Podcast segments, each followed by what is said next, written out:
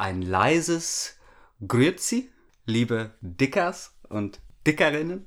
Willkommen in der Schanze. Heute habe ich einen ganz großartigen Gast, der liebe Sonnabend. Vielen Dank, dass ich da sein darf und von mir ein lautes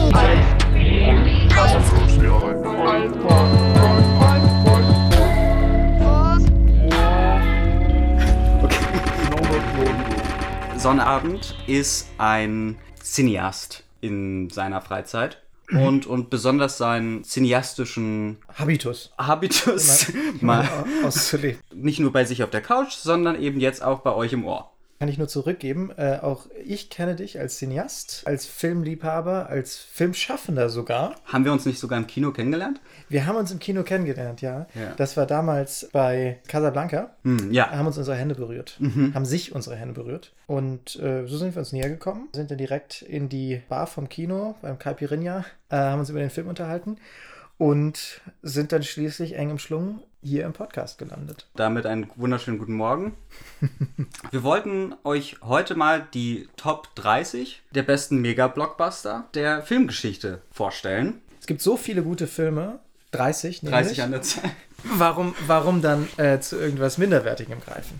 Also wir haben, wir haben hier eine Liste von 30 Filmen. Ähm, können wir die Quelle nennen? Wir haben es ja nicht selber rausgefunden. Wir sind da auf den Schultern von Giganten und diese Giganten sind die Giganten von IMDB. nämlich die Nutzer, die bei IMDb abgestimmt haben und immer noch abstimmen. Und man kann eigentlich nicht anders als zustimmen, Ja, ich finde die alle großartig. weil wenn so viele Leute diese Filme gut finden und zu den besten Filmen gewählt haben, was, was will man dann mit seiner Privatmeinung noch? Ich finde sowieso, Privatmeinungen sind im ästhetischen, äh, ist, ist sinnlos, dem irgendwie anzuhängen. Ich würde vorschlagen, dass wir von hinten durchgehen. Ja, also damit wir das Beste bis zum Schluss aufheben und die Leute sich die ganze Folge anschauen. Äh, an, anhören. An, Ja. ich, bin, ich bin schon ganz so im cineastischen Denken drin, dass Ah. ich von Schauen rede. Vergesse, dass wir hier im Podcast sitzen und man uns nur hören kann. Ja, aber man stelle sich vor, hier sitzen wir beide und reden in einem Mikrofon. Man kann sich das bildlich vorstellen und das ist dann fast genauso gut wie Schauen. Das ist auch bei einigen dieser Filme bei mir der Fall. Diese Filme habe ich mir primär vorgestellt und das reichte mir dann auch. Ja, ja ich, ich habe mir viele, glaube ich, auch besser vorgestellt, als sie dann eigentlich waren. Das ist ja häufig so. Und dann habe ich es mir angeschaut und ja, dann gab es die große Enttäuschung. Hm. Und dann bin ich bei meiner Vorstellung geblieben. Ich glaube, wir gehen am besten direkt zur Liste über. Wir haben, wir haben genug Vorgeplänkel gemacht, die Leute wissen, worum es geht. Jetzt wäre vielleicht die Gelegenheit, kurz auf die Pause-Taste zu drücken, in die Küche zu gehen, sich ein bisschen Popcorn in der Pfanne heiß zu machen und dann Aus dem Fenster zu springen. dann oder aber zurück an den Lautsprecher, die Play-Taste gedrückt, Halten. Dauer. sich äh, in, in, in eine warme Decke einmummeln, die Augen schließen und diesem cineastischen legen wir los. Legen wir los. Auf Platz 30 der Top-Blockbuster-Filme Back to the Future. Zurück in die Zukunft 1985. Rücken zur Zukunft. Ist man der Vergangenheit zugewandt? So soll man leben. Ein Gefühl der Nostalgie, das dieser Film transportiert. Es geht um eine Reise zurück in die 80er Jahre. Ah nee, der Film ist von den 80er Jahren. Dann ist es, geht es wahrscheinlich um eine Reise zurück in die 60er Jahre. Irgend so eine verrückte, trendige... Ich glaube nach vorne in die 20er Jahre. Von, also so heute. Ich habe den Film nie gesehen. Ich auch nicht. Hab mir sagen lassen, er ist ganz toll. Habe ich auch gehört. Kultig. Kultig. Und das ist es, was zählt. ich meine, Rick und Morty. Ja, das habe ich Ähm, gesehen. Ja, so siehst du auch aus. ähm, also ich glaube, Rick und Morty, die beiden Charaktere, sind auch basierend auf äh, Zurück in die Zukunft. Das stimmt, ja. Das ist Ähm, wirklich wahr. Und bestimmt ist die Serie noch lustiger, wenn man diesen Film gesehen hat. Ich werde mir trotzdem nicht anschauen, zumindest nicht demnächst, weil ich keine Zeit habe. Platz 29, Terminator 2, Tag des Urteils. Was ist dein Urteil? Fantastischer Kommentar zu Kants dritter Kritik. Mhm. Die Darstellung von Arnold Schwarzenegger als David Hume ist unübertroffen, würde ich sagen. Seine Kritik am Kausalitätsprinzip, die ja witzigerweise tatsächlich in dem Film vorkommt. Also jeder Zeitreisenfilm ist ja eine Kritik am Kausalitätsprinzip. Ich habe keinen Terminator-Film gesehen. Aber es ist ja einfach ein Zeitreisenfilm. Ach so, ich dachte, es geht einfach nur um Roboter, die ballern. Ja, die dann in die, in die Zeit zurückreisen. In die um Zeit dann, in der dann in der Vergangenheit rumzuballern. Die- die- interessant ist tatsächlich, dass die beiden letzten Filme auf der Liste, also Back to the Future, den wir schon genannt haben, und Terminator 2, beides Zeitreisefilme sind. Mhm. Was sagt uns das?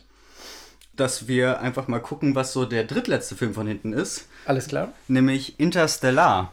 Der nächste Zeitreisefilm.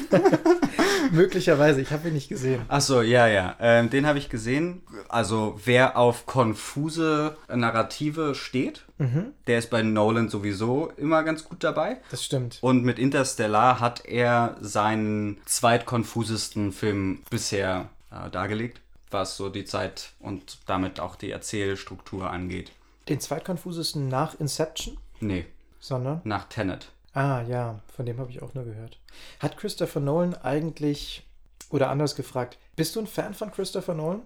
Ähm, bin ich ein Fan? Nein. Werde ich seinen nächsten Film im Kino sehen? Ja. Mhm, okay. Ähm, ich ich, ich halte seine Filme für absolut lohnend. Ich f- sehe auch in all diesen Filmen irgendwie, da steckt irgendwo was Gutes drin.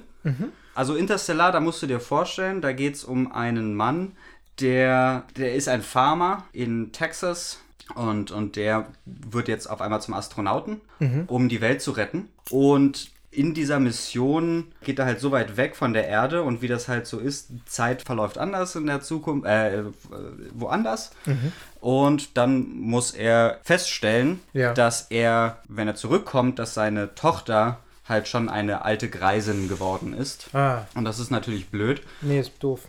Er ist dann irgendwie in so einem Quanten. Er landet in einem schwarzen Loch, das heißt in so einer komischen Singularität. Da ist das mit der Zeit sowieso alles ganz schön schwierig. Und dort gibt es dann irgendwie, um ihn zu retten, greift er durch seine Bücherwand durch zu seiner Tochter, die halt damals noch jung ist. Und sie rettet ihn dann irgendwie durch die Bücherwand, Ja. die gleichzeitig natürlich, dadurch, dass Raum und Zeit so ein bisschen verwirrend ist, äh, am gleichen Ort ist wie auch sowieso dieses schwarze Loch. Das, Und so wenig Sinn, wie das hier gerade gemacht hat, so wenig Sinn macht das dann eben auch in der Realität. Alles und klar. das ist einfach großartig. Ganz, ganz Also- großes Kino. Zu Recht Platz 28. Zu Recht auch hinter Star Wars von ah, 1977. Ist das jetzt der erste Star Wars? Das ist der erste Star der Wars. erste Star Wars. Ich sehe gerade, dass der zweite Star Wars höher in der Liste steht. Ah, das ist natürlich objektiv wahr. Ja, Star Wars, die große Raumoper von George Lucas. Warum wird sowas eigentlich eine Oper genannt? Ich glaube, das wird Oper genannt. Raumoma wäre auch komisch. Ja, ich glaube, der tatsächliche Grund ist, dass äh, Stanley Kubrick in seinem wegweisenden Film Der Soldat James Ryan, der ja auch im Weltraum spielt, Das ähm, ist das mit diesen Affen, ne? das, das mit den Affen, ja. Ja. Stanley Kubricks Der Soldat James Ryan auf dem Planet der Affen. Ist, glaube ich, in der Liste gar nicht drin, wenn ich das so über, überflugsmäßig richtig sehe. Eine kurze Geschichte erzählen. Also, Stanley Kubrick, der Soldat James Ryan. Der Soldat James Ryan, basierend auf einer Geschichte von äh, Thackeray, Soldat im britischen Regiment im 18. Jahrhundert, streift durch New York, weil er von seiner Frau mitgekriegt hat, dass sie durchaus bereit wäre, ihn zu betrügen. Es ist total verzweifelt, fängt dann an, sich so einer Straßengang anzuschließen, bis er versehentlich eine Frau umbringt, dann ins Gefängnis kommt und so einer Umerziehungstherapie unterzogen wird. Dann äh, kommt er wieder aus dem Gefängnis, wird pädophil, lernt äh, unter einer anderen Identität Lolita kennen. Sag mal, verwechselst du das gerade mit der Biografie von Woody Allen? Ach Gott, richtig, ja, ja. Ja, dann erzähle ich kurz die Biografie von Woody Allen zu Ende. Woody Allen dann als ehemals Deutscher in die USA emigriert, Doktor gemacht und zum atomaren Sicherheitsberater des US-Präsidenten gemacht in der Zeit des Kalten Krieges und dann geheiratet, ein Kind, dummerweise einen Job als, als Hotelhausmeister über den Winter angenommen in einem Hotel, wo es spukt, was man ihm leider nicht gesagt hatte. Dann die ganze Familie umgebracht oder zumindest versucht und erfroren. Das hat man nun davon. Ja. Stanley Kubrick hat dann eben die Lebensgeschichte von Woody Allen verfilmt und die spielt im Weltraum und da hat er klassische Musik verwendet und seitdem spricht man, glaube ich, bei Weltraumfilmen gerne von Weltraumopern. Also, das Ich glaube, damit ist alles zu Star Wars gesagt, was man sagen kann. Ja, also bis auf noch, was mir jetzt hier gerade noch fehlte, war, dass so wortwörtlich ist natürlich Star Wars nicht. Also so wie du es jetzt hier gerade, also du hast jetzt hier die Realität geschildert. Das Ganze ist in Star Wars aber etwas metaphorischer oder, oder genau märchenhaft, also ähm, erzählt. Und Luke Skywalker hier halt Woody Allen dann und Darth Vader. Das war, glaube ich, seine Ex-Frau. Mir ist Mia Farrow, ja. Genau. Mia Farrow, ja, genau. Und Han Solo ist auch Woody Allen Ja. und deswegen heiratet er dann eben Leia, Genau, Lea ist, ist Seine- Sun- Sun Yi. seine Adoptivtochter, beziehungsweise Schwester hier, Schwester, Tochter, Ja. Iran, Irak. Der Imperator ist Harvey Weinstein, for no reason. Und so wird dann, glaube ich, ein Schuh draus. Ja. Also beeindruckend und weshalb diesen Film, glaube ich, auch in den Club 27 aufnimmt, ist diese Doppelbelegung in der Bedeutung der Charaktere. Also mehrere Figuren beziehen sich auf eine Person in der realen Welt. Jabba the Hutt ist eben auch Harvey Weinstein. Ja, Beeindruckend. ist, ja, für mich ohne Worte. Platz 26, das ist The Green Mile. Ich dachte ganz, ganz lange, dass das dieser Eminem-Film sei. Und er ist es auch. Dachte dann irgendwie, bevor ich den geguckt habe, es wäre es doch nicht. Und dann habe ich ihn nämlich auch dann doch nicht geguckt. Ja. Äh, Schade. Ja. Da hast du was verpasst. The Green Mile, also Eminems Lebensgeschichte, uminterpretiert, verfremdet, dass er sich da selber in dem Werk gar nicht mehr gesehen hat, weswegen er die Produzenten verklagt hat. Und das war ein riesen Rechtsstreit, weswegen der Film dann letzten Endes auch nur auf Platz 26 ge- gelandet ist. Ja. Er wurde quasi downgegradet als gerichtlich verhängte Strafe. Er wäre ansonsten auf Platz 25 gewesen. Sonst wäre er auf Platz 25 gewesen, wo jetzt ein anderer Film steht, der überhaupt nichts mit Eminem zu tun hat, dessen Motto auch überhaupt nicht nach Eminem klingt. Aber nach seinem Titel. Also der Titel ist Life is Beautiful. Das klingt nach Eminem, lebensbejahender Musiker. Ja. Äh, Das Motto des Films ist was anderes. Das passt dann nicht zu, zu Eminem. Life is Beautiful, das klingt für mich erst einmal nach irgendwie kurz vorm Hm. Selbstmord stehen und dann wird sie aber darauf kommen, irgendwie durch irgendeine Einleuchtung, dass es doch eigentlich sich lohnt zu leben. Kennst du Life is Beautiful nicht? Nee. Ich habe ihn auch nicht gesehen, aber das ist dieser Film von Roberto Benini, der im KZ spielt. Hast du ihn gehört?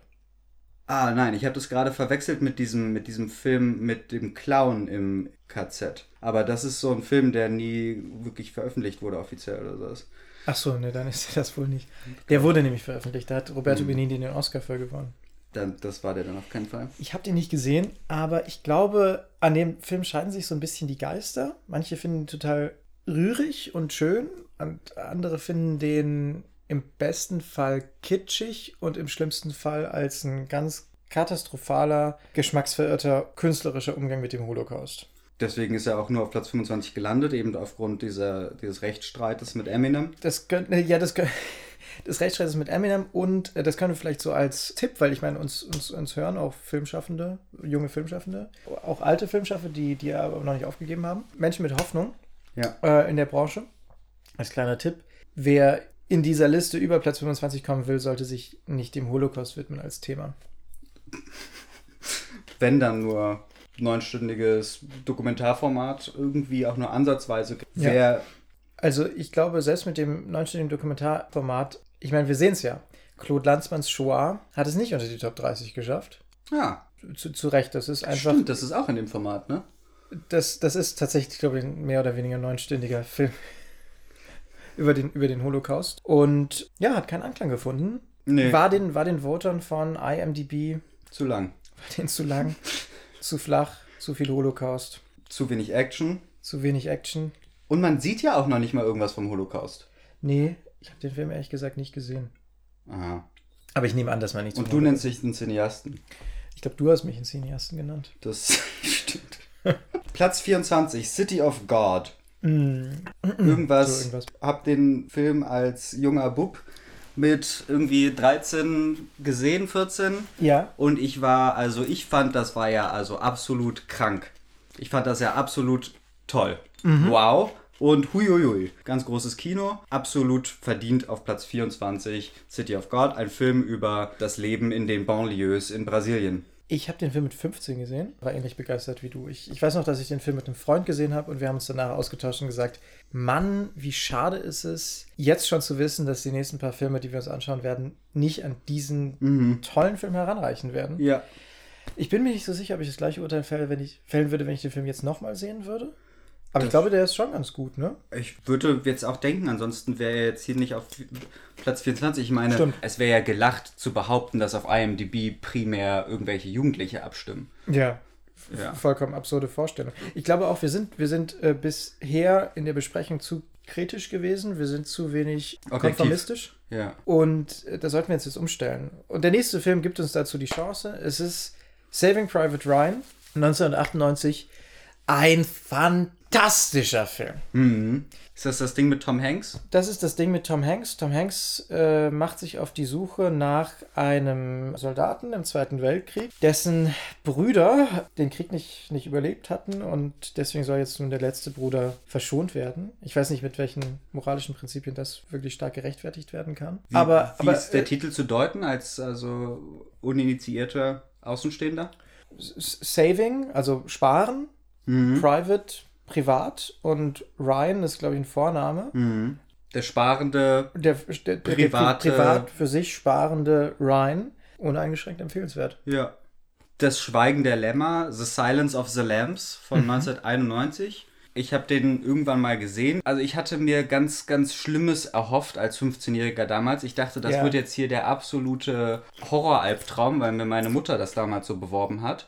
Äh, guck den auf gar keinen Fall. Und dann dachte ich mir, den gucke ich jetzt. Und dann äh, war ich, man muss dazu wissen, ich habe die Saw-Teile in dem Moment schon alle hinter mir gehabt, habe da irgendwie mit was Schlimmerem gerechnet, als halt einen Mann, der eigentlich für den Großteil des Films eingesperrt ist hinter einer Glaswand und irgendwie einer, einer lesbischen Polizistin irgendwelche vermeintlich gruseligen Sachen zu...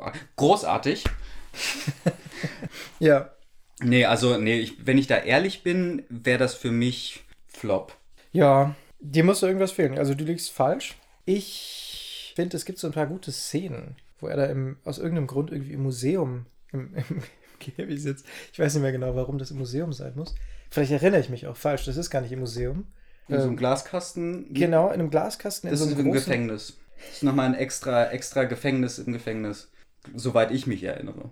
Ich hatte, ich hatte in Erinnerung, dass es so ein großer Museumsraum ist, Hm. weil er irgendwie transportiert werden muss, wie, wie auf so einer Freakshow wahrscheinlich ist, Mhm. ist Hannibal Lecter. Ja, wird, wird durch das Land gefahren und, und alle Mhm. dürfen, dürfen, dürfen sie mal den großen C von ihm abnagen lassen. Schau mal, Mama. Wie eklig ist der denn? Ja, Lass das Kind mal nach vorne. das ist eigentlich eine furchtbare Behandlung dieses doch eigentlich so ehrenwerten Mannes, der sogar einen Doktortitel hat. Großartiger Name. Hannibal Lecter. Ist ein guter Name. Tatsächlich ist schwierig jetzt, ähm, irgendwelche Kinder noch Hannibal zu nennen nach Mhm. diesem Film. Mhm. Ähm, Lecter auch nicht. Lecter ist auch doof, ja. Ja. Wobei, es gibt einen Beruf, der, der noch nicht in Ungnade gefallen ist, trotz des Namens. Der Doktor? Nee, der Lektor. Ach so. nice. Nice. Machen wir weiter. It's a Wonderful Life. Scheiße. Habe ich, Ich glaube, das war meine Assoziation zu Life is Beautiful. Das Aber ich kann doch nicht der Film sein, der nicht wirklich veröffentlicht wurde, wenn der jetzt. Ach so, nein, nein, nein, nein, nein. Äh, ich meine, rede jetzt nicht von dem Clown im KZ, sondern ich rede von nahe dem Suizid und dann gibt es eine Erkenntnis darüber, dass doch das Leben eigentlich wonderful ist. So. Ah, ach so, okay. Äh, ich habe nämlich letztens ein, ein YouTube-Video mir angehört, wo ein Mensch eine Stunde über den Film Click mit Adam Sandler gesprochen hat. Und äh, da wurde dieser Film referenziert als äh, strukturell vergleichbar. Und, und dann hat er halt einen Vergleich, weshalb It's a Wonderful Life funktioniert und warum Click nicht funktioniert. Äh, dass das Ganze dann sehr schön aufgedröselt und äh, mich Ja. glauben lassen, dass Click wirklich kein guter Film ist. Ich habe ihn damals im Kino gesehen. Ich fand ihn damals auch irritierend blöde. Ja. Aber ich habe mich auch selbst nicht ernst genommen, weil ich selber irgendwie sieben war. It's Ja. a Wonderful Life, bestimmt sehenswert. Aber der Film ist auch von 1946, also vielleicht auch nicht ganz so sehr. Ja, der ist wahrscheinlich noch in Schwarz-Weiß. Ja, ja. Ich habe äh, Click auch gesehen, im Gegensatz zu It's a Wonderful Life. Und äh, fand den auch blöd. Ich habe ihn allerdings seltsamerweise, ich, ich bin wahrscheinlich der einzige Mensch gewesen, der den Film Click auf Empfehlung gesehen hat. Tatsächlich jemand gesagt hat, du schau dir den mal an. Und ähm, wer, wer war das? Und äh, krie- kriegen wir die Person hier in den Podcast? äh, sage ich nicht. Und nein. Ist also deine Mutter oder der ist- Vater? Nee, beides, beides tatsächlich nicht. Ist ähm, ohne Witz äh, heute viel beschäftigter Manager seines eigenen Unternehmens. mhm. Ähm, Im äh, digitalen Bereich. Wie, Wow. wie, wie, die, wie die Profis sagen, der digitale Bereich der, der Unternehmen. Und der sagte, als ich ihn dann darauf angesprochen habe, das klingt ja doch vielleicht doch nicht so ein guter Film ist, meinte er, ja, weißt du, als der dann am Ende aufwacht und das alles nur ein Traum war, das war so überwältigend. Zittere ich schon auch so ein bisschen. Also ich Ja. finde, das, das ist, das erinnert an, an einen anderen ganz, ganz großartigen Film, der hier irgendwie fehlt auf dieser Liste. The Sixth Sense mit Bruce Willis. Mhm. Ne? Wo er auch am Ende aufwacht und es war alles nur ein Traum. Quasi. Äh, nur noch ein bisschen schlimmer, wo er aufwacht und merkt, er ist eigentlich tot. Das ist blöd. Man kennt es. Wer, wer, wer hasst es nicht? Ja. Bei, bei The Sixth Sense, ich weiß nicht, ich habe den damals gesehen, tatsächlich, und, also nicht wissend, äh, was die, was die Pointe des Films ist. Oh, da bist du wahrscheinlich die einzige Person auf der Welt. ja. äh, meine Mutter damals auch nicht. Also Wir haben den im Fernsehen gesehen und wir waren absolut mind equals blown. Ähm, Und so ist es auch bei It's a Wonderful Life. ja, nee, aber äh, diese Person, äh, die jetzt da im digitalen Management da wahrscheinlich gar nicht so schlecht aufgehoben ist, Ja. ähm, hat da auf jeden Fall eine bemitleidenswerte oder nein, eine verachtenswerte Einstellung zu Kino und Cinema. Ich glaube nicht, dass die Person den Podcast jemals hören wird, aber ist ein guter Freund von mir auch immer noch. Ja. Äh, toller Typ. Ja, auf seine Filmtipps würde ich vielleicht nicht so viel geben. Wir, wir kehren jetzt so, also nee, wir kehren nicht zurück. Wir ähm, wenden uns zu Platz 20, ähm, womit wir dann die ersten Zehn. zehn, ist echt komisch aufgelistet hier, ne? Die Blöcke. Wieso? Also, naja, weil das sind ja elf in der letzten. aber letzten aber ich, das ist mit Absicht. Ich würde immer erstmal Absicht unterstellen. Stimmt, das hatten wir ja vorhin. Wie in Beziehungen. Ja. Wie Zahnpastaflecken im Waschbecken. Immer erstmal Absicht unterstellen. Der, der eine, der andere will, will einen ärgern. Okay. Ja, so, so knallt es dann vielleicht schneller in der, in der Beziehung, aber, aber nur so kommt man weiter. Auf Ähm, jeden Fall. k- Kreative Zerstörung. Jeder reibt sich an unterschiedlichen Dingen. Jeder reibt sich unterschiedlich, dann hat man schneller einen Grund, Schluss zu machen. Das ist doch auch was. Platz 20, Die Sieben Samurai, ein Film, den ich gesehen habe von Kurosawa. Sun. Kurosawa-san.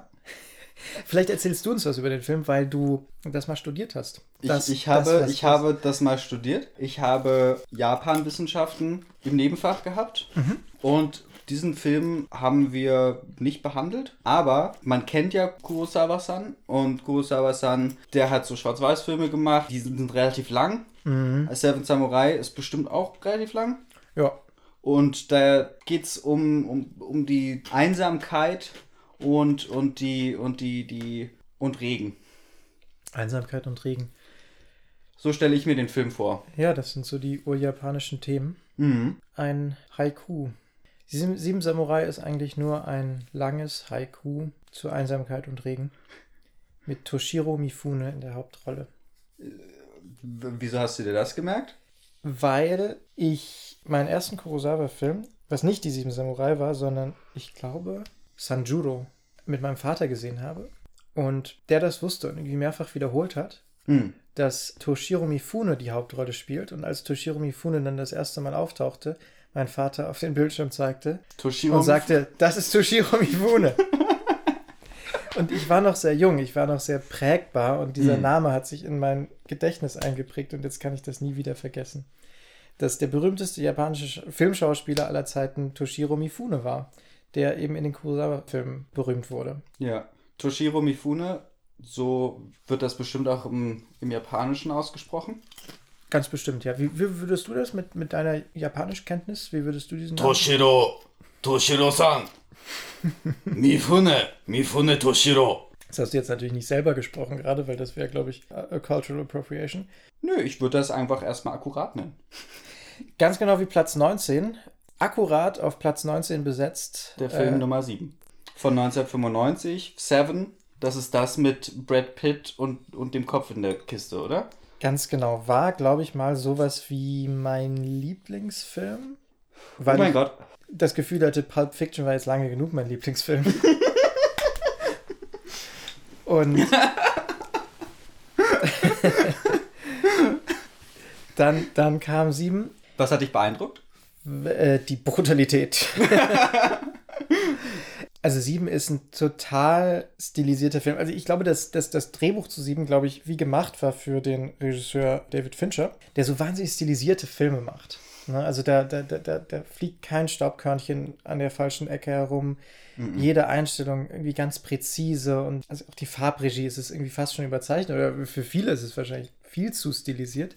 Für mich am einprägsamsten war, wo sie reingehen und äh, den Menschen, der an Fülle, Der, der, der, das Völlerei-Opfer. Völlerei-Opfer vorfinden. Da ist mir, glaube ich, ein bisschen fast schlecht geworden. Ja. Das ist alles, woran ich mich eigentlich erinnere. Wobei man an dieser Stelle einfügen müsste, es ist total okay, äh, so auszusehen.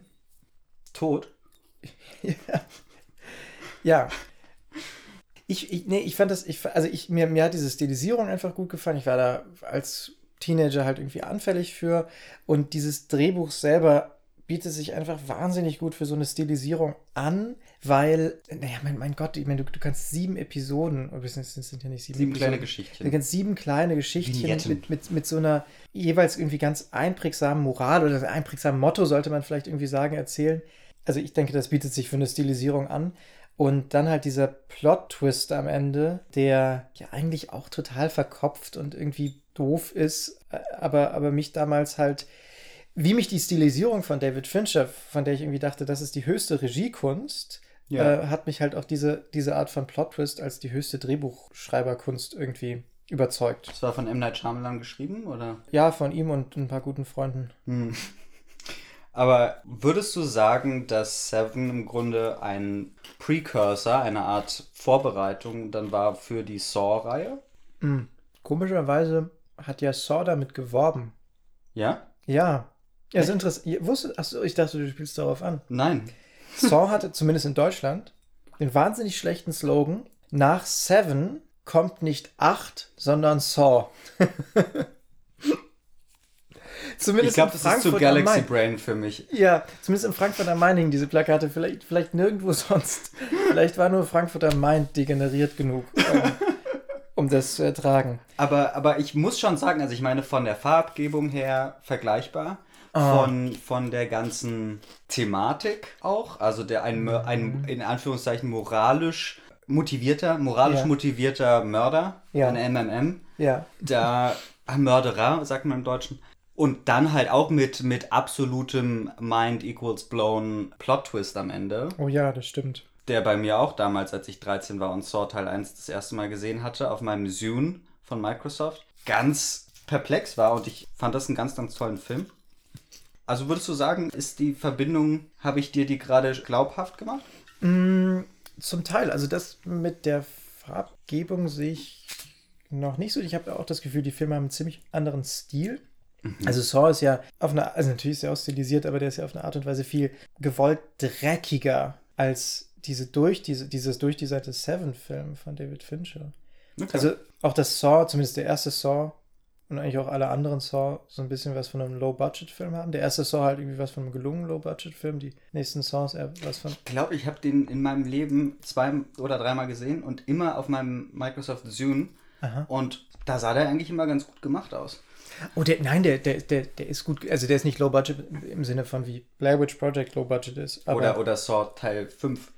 ja, wobei ich glaube, ehrlich gesagt, wenn ich so drüber nachdenke, auch in die späteren Saws wurde nicht viel Geld gesteckt. Ich, ich glaube, also die sahen immer schlechter aus. Ja. Ich könnte mir aber vorstellen, dass die späteren durchaus mehr Geld gekostet ja. haben, Ja, ja. aber auch nicht wahnsinnig viel. Ich habe den ersten Saw-Teil auf dem Geburtstag von, oh Mann, ich. Ich glaube, alle haben Saw immer auf einem Geburtstag eigentlich geguckt. Ja, okay. Das wollte ich nicht unterbrechen. Nee, nee, äh, nee, es, ja, du hast, du, du hast, nur, nur, ich meine, weil, weil du sagtest, du hättest ihn auf deinem Microsoft. Zune geschaut. War das auch auf einem Geburtstag? Nee, aber, aber äh, alle, also den zweiten und dritten Teil, die habe ich dann alle auf Geburtstagen gesehen und, und überhaupt wurde mir an mich auch herangetragen, dass an dem Geburtstag, den ich verpasst hatte, da wurde halt der erste Teil geguckt. Ach, und deswegen und ich hast habe den nur so- nachgeholt Hast du das dann nachgeholt? im Urlaub. Naja, ich habe den ersten auch auf einem Geburtstag geschaut und ja, ich, ich, will, ich will dem eigentlich gar nicht hinzufügen. Interessante Beobachtung. Alle haben Saw auf einem Geburtstag gesehen. Hm. In, in den zarten, in zarten Jugendjahren. Ja. Also ich muss auch sagen, war, und ich würde auch weiterhin sagen, die ersten drei Saw-Teile sind top. Ich glaube, der erste Saw ist gut. Ich, Ja. hab, ich, hab, ich bin mir sicher, dass ich die mindestens die ersten drei gesehen habe. Ich glaube, ich habe auch auf jeden Fall noch, einen, noch den vierten oder den fünften gesehen. Ich weiß gar nicht, wie viel es gibt. Ähm, Ich glaube acht. Ich Oder glaub- nee, neun. Es gibt neun. Ich habe sieben gesehen. mm. Wow. Also der erste ist gut. Ich weiß, dass der zweite, dass der auf dem Dreh- Drehbuch basiert, das eigentlich nicht als Saw-Drehbuch Hm. geplant war. Und dann haben sie es ein bisschen umgeschrieben, weil Saw so erfolgreich war und das dann halt gerade in der Schublade hatten. War. Oh Gott, ich habe es wirklich nicht mehr im Kopf. Aber der Plot-Twist beim zweiten war auch ziemlich, ziemlich crazy. ich weiß gar nicht mehr, was der Plot ist. Der Plot-Twist ist das, also es gibt ging zwei? Geschichten. War- es war gibt das- einmal die Leute, die in so einem Haus. Clown äh, im, im, im, im ähm, KZ? Ja, das, das war das äh, Drehbuch, äh, von dem du gerade sprachst. ja. Das, das habe ich dann umgeschrieben. Nee, aber die, äh, die, das war, du hast so zwei Stories, einmal die Leute, die gefangen sind ähm, und da Schritt für Schritt immer weniger werden. Ähm, also halt so eine Gruppe. Und dann hast du äh, neben, parallel halt so die, das Investigativteam der Poli Polizei, die da halt versuchen, irgendwie diese Leute zu finden Ja. und zu retten. Und am Ende stellen sie halt fest, also genau, weil der Sohn von dem einen da mit dabei ist. Ja, und dann ist das, in, dann sind die im selben Gebäude und das ist alles aufgezeichnet gewesen. Genau, und das, genau, weil die, weil die Ja, sehen ja. über so Bildschirme immer vermeintlich live, was passiert. Ja, ja, ja, ja, Und ähm, dabei, und, und er denkt, er kann seinen Sohn noch retten. ja. Und, ähm, Aber hat der Sohn nicht am Ende überlebt? Und ist und der, war gefangen in so einem. war gefangen und dann irgendwie geht, geht am Ende eine Tür auf und da sitzt der Sohn dann drin? genau, Ähm, irgendwie so. Irgendwie sowas, ja. Das ähm, War Platz 19 auf unserer Platz Liste. 19 auf unserer Liste. Platz 18. Einer flog über das Kuckucksnest. Ähm, von Milos Forman mit Jack Nicholson von 1975. Hast du den gesehen? Ich habe so 20 Minuten davon gesehen in Kanada in einem Hostel. Mhm. Ähm, das war irgendwie so eine Stelle, ich schätze, dass es eher so in der zweiten Hälfte des Films ist, wo irgendwie Jack Nicholson abdreht und irgendwie einen auf ähm, Kuckuck macht und irgendwie rumrennt und irgendwie, ähm, also ganz wahnsinnig drauf ist. Ähm, und das, das fand ich befremdlich und habe daraufhin den Film nie wieder eine Chance gegeben. Richtig so. Äh, ich habe mir den Film ganz angeschaut und war, glaube ich, ein bisschen zu jung. Also ich fand ihn nicht schlecht, aber irgendwie hat er mich nicht mitgerissen. Ähm, ja, ja, ja. Worum geht's? Oh, was, äh, äh, es geht um eine. Mental Health. Es geht um eine Psychiatrie, genau. Jack Nicholson wird in die Psychiatrie eingewiesen, ähm, Zu Recht? versucht zu Recht, zu Recht und ist da bis heute nicht mehr rausgekommen. ähm, Es begann als Experiment, ob man aus einer Psychiatrie wieder rauskommt. und äh, ja, er, er, er hat es nicht geschafft, äh, das ist gescheitert. Und ähm, am Ende äh, wird ein ähm, Wasserspender durchs Fenster geworfen. Ich glaube, genau das habe ich gesehen. Die, das ist aber ganz am Ende. Ja, ich meinte ja, es gefühlt eher wahrscheinlich in der zweiten Hälfte. Ach so, ach so, ich dachte, ja, okay. Also gefühlt sagt mir das was. Dann gab es noch irgendwie so einen großen schwarzen Typen. Kann es sein? Das ist ein äh, Ureinwohner, ein amerikanischer Ureinwohner gewesen. Ah, Ja, also ja. aber wir müssen, wir haben, wir haben viele problematische Stellen heute drin, habe ich das. Wir haben den Film ja nicht gemacht. ähm, ich habe den Film in Australien gesehen, fällt mir gerade ein, weil du sagtest, du hast ihn in Kanada gesehen. Ich habe ihn in Australien gesehen. Ist der in Deutschland überhaupt erlaubt? Ähm, wahrscheinlich nicht. Sonst hätten wir ihn ja hier gesehen. Mm, was ist dazu noch zu sagen? Es gibt eine befremdliche Szene, die ich mir gemerkt habe, nämlich am Ende werden Prostituierte eingeladen in die Psychiatrie, Aha. von, aber von den Patienten. Die Patienten feiern so. da irgendwie eine Party. Ja, okay. Und da gibt es den einen, der, ähm, den, also den einen Insassen, den, den, der, der irgendwie durchgeknallt ist. Also so in meiner Erinnerung ist er, ist er sehr, ist er sehr infantil und der zieht sich dann mit der Prost oder die Prostituierte zieht sich mit ihm zurück und sie schlafen dann miteinander. Mhm. Und ich, ähm, ich glaube, ich fand das als Jugendlicher so ein, so ein bisschen befremdlich. Mhm. Ähm, nicht, nicht, nicht eigentlich verstörend, dazu war ich irgendwie schon zu alt, aber ich wusste nicht so ganz, was ich davon halten sollte, weil ich so ein bisschen das Gefühl hat, hatte, es hat so ein bisschen was von sexueller Überforderung. Von wem? Für wen jetzt? Die, dieses Insassens. Also der, dass der nicht so ganz genau weiß, worauf er sich da einlässt. Ähm, aber ich glaube, das war alles andere als so intendiert. Mensch, Wie glaubst du, war es intendiert? ich glaube, es war, es war positiv intendiert. Also von, von wegen, das ist ein Mensch, der, der, der, der sexuelle Bedürfnisse hat und auch durchaus, glaube ich, Ein Penis? aufgrund seines Penis attraktiv für das weibliche Geschlecht ist. ähm, und äh, dass dem aber aufgrund seiner, also der gesellschaftlichen Ächtung, dass er eben als verrückt abgestempelt wird, äh, sexuelle Erfüllung äh, abgesprochen wird. Hm. Und dass eben die Prostituierten, die ja, Mit allen. die, die ja, die ja auch ähm, äh, äh, als, als äh, Randständige der Gesellschaft gelten, dann eben diejenigen sind, die ihm diese, also die so großmütig sind. Und nicht, noch nicht mal großmütig, weil es ist es. Ähm, Wird ja sogar bezahlt. es ich Vom, vom ich, ich glaube, ich, Steuerzahler. Vom, vom Steuerzahler.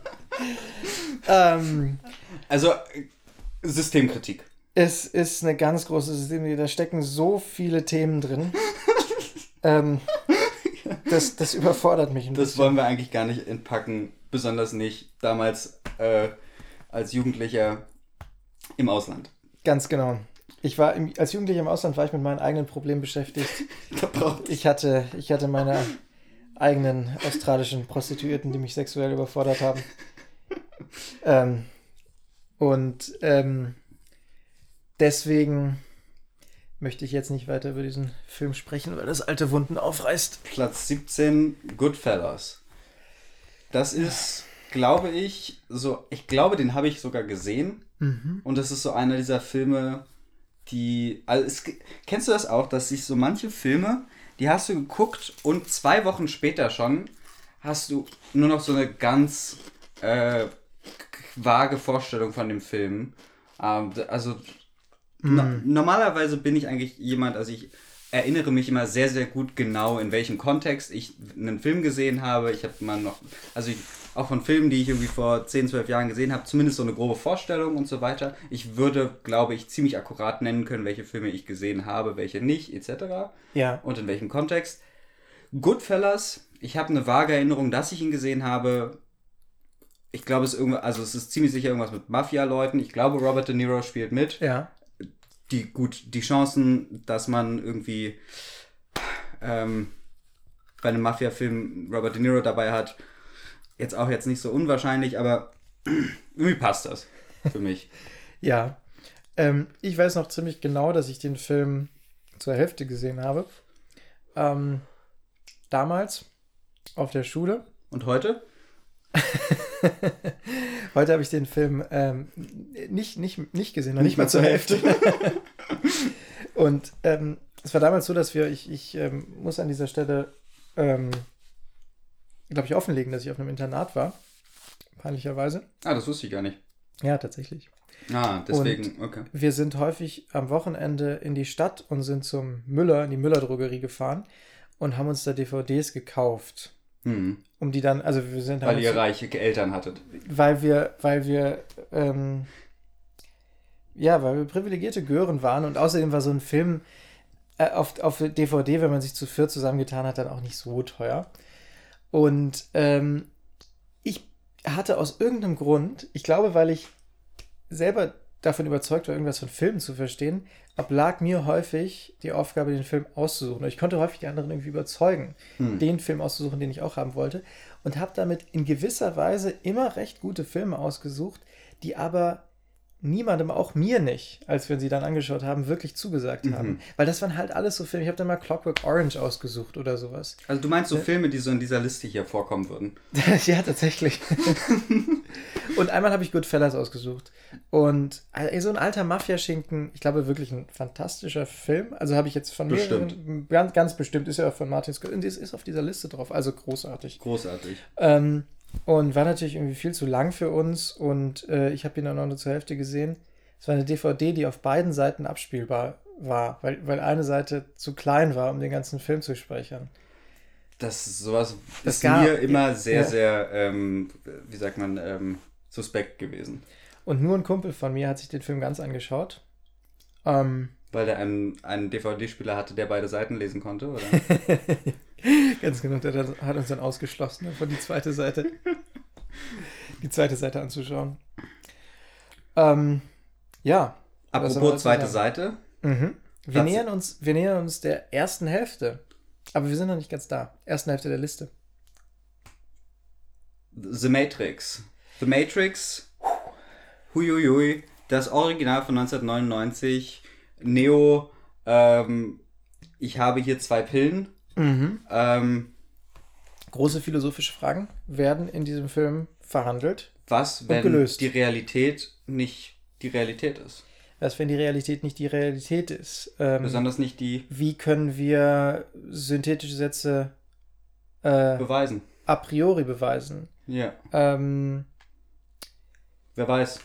was hat der Weltgeist Auf demnächst vor? Diese, diese äh, und mehr Fragen und ihre Antworten finden wir im Film The Matrix. Ja, und ähm, so ein Hang zu Klamottenstilen, die, würde man sie in echt auf der Straße erblicken, zu lautem, schallendem Gelächter führen würden. Ja, ganz genau. Eigentlich sind die nicht wirklich cool. Nee. in The Matrix. Außer man findet Die neueren Kollektionen von Balenciaga gut. Aber die finden wir ja alle ganz fantastisch. Ja, aber ironisch. Und ich glaube, The Matrix, ähm, da, da fällt mir das schwer, das ironisch cool zu finden. Ja, ich muss vielleicht an dieser Stelle mal sagen, ich glaube, The Matrix gehört zu diesen Filmen, wir haben das vorhin schon angesprochen, die ähm, mittlerweile allenthalben wirklich für gut befunden werden. Also du kannst dich. Ich glaube damals schon. ja, Ich, war- ich, gefühlt? Wie, wie, ja, vielleicht. also ich habe ich hab das Gefühl, dass du dich heute als, ähm, du kannst dich ja heute als Cineast hinstellen und sagen, und Ma Matrix mögen. und Matrix mögen. Ja. Glaube ich, glaub ich schon. Naja, ich meine, ansonsten wäre er hier nicht auf Platz 16. Ja, das stimmt. Ähm, wir, wir, sind schon, wir sind schon wieder zu heretisch. Matrix ist super, vor allem der neueste Teil. Ja, den finde ich bisher tatsächlich auch am besten.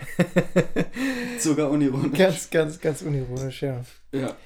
Ähm, Mhm. wie, wie, wie, hast du denn, wie hast du denn nach der Matrix weitergelebt? Also wie, was, hast, was hast du gemacht mit diesem...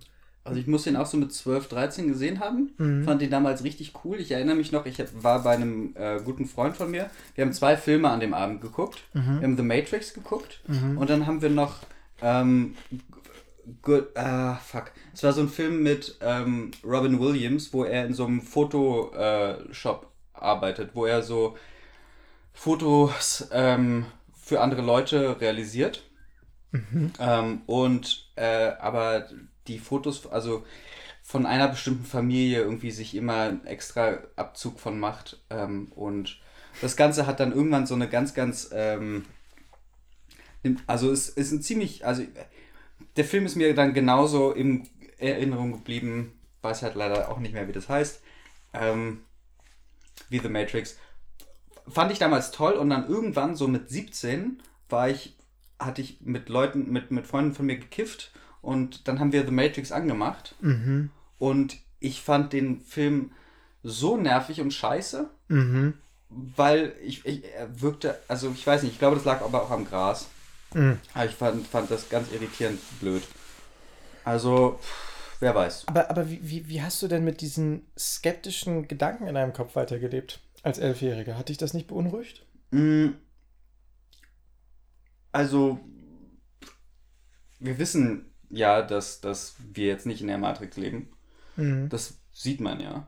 Mhm. Also, und deswegen hat mich das nicht so wirklich umgehauen. Wie, wieso hatte ich, also warst du dann da erstmal? Ich glaube, ich war immer ein, bin immer noch ein äh, ängstlicher Mensch, der Mhm. ähm, mit Ideen manchmal kämpfen muss. Und ich als Kind, ich habe das als Elfjähriger, wenn ich mich recht erinnere, habe ich The Matrix gesehen. Und ich habe mich irgendwann so halb mit dem Gedanken beruhigt, dass ähm, so ein Film ja nie produziert werden würde, wenn wir tatsächlich in der Matrix leben würden. Das ist ja so ein Quatsch.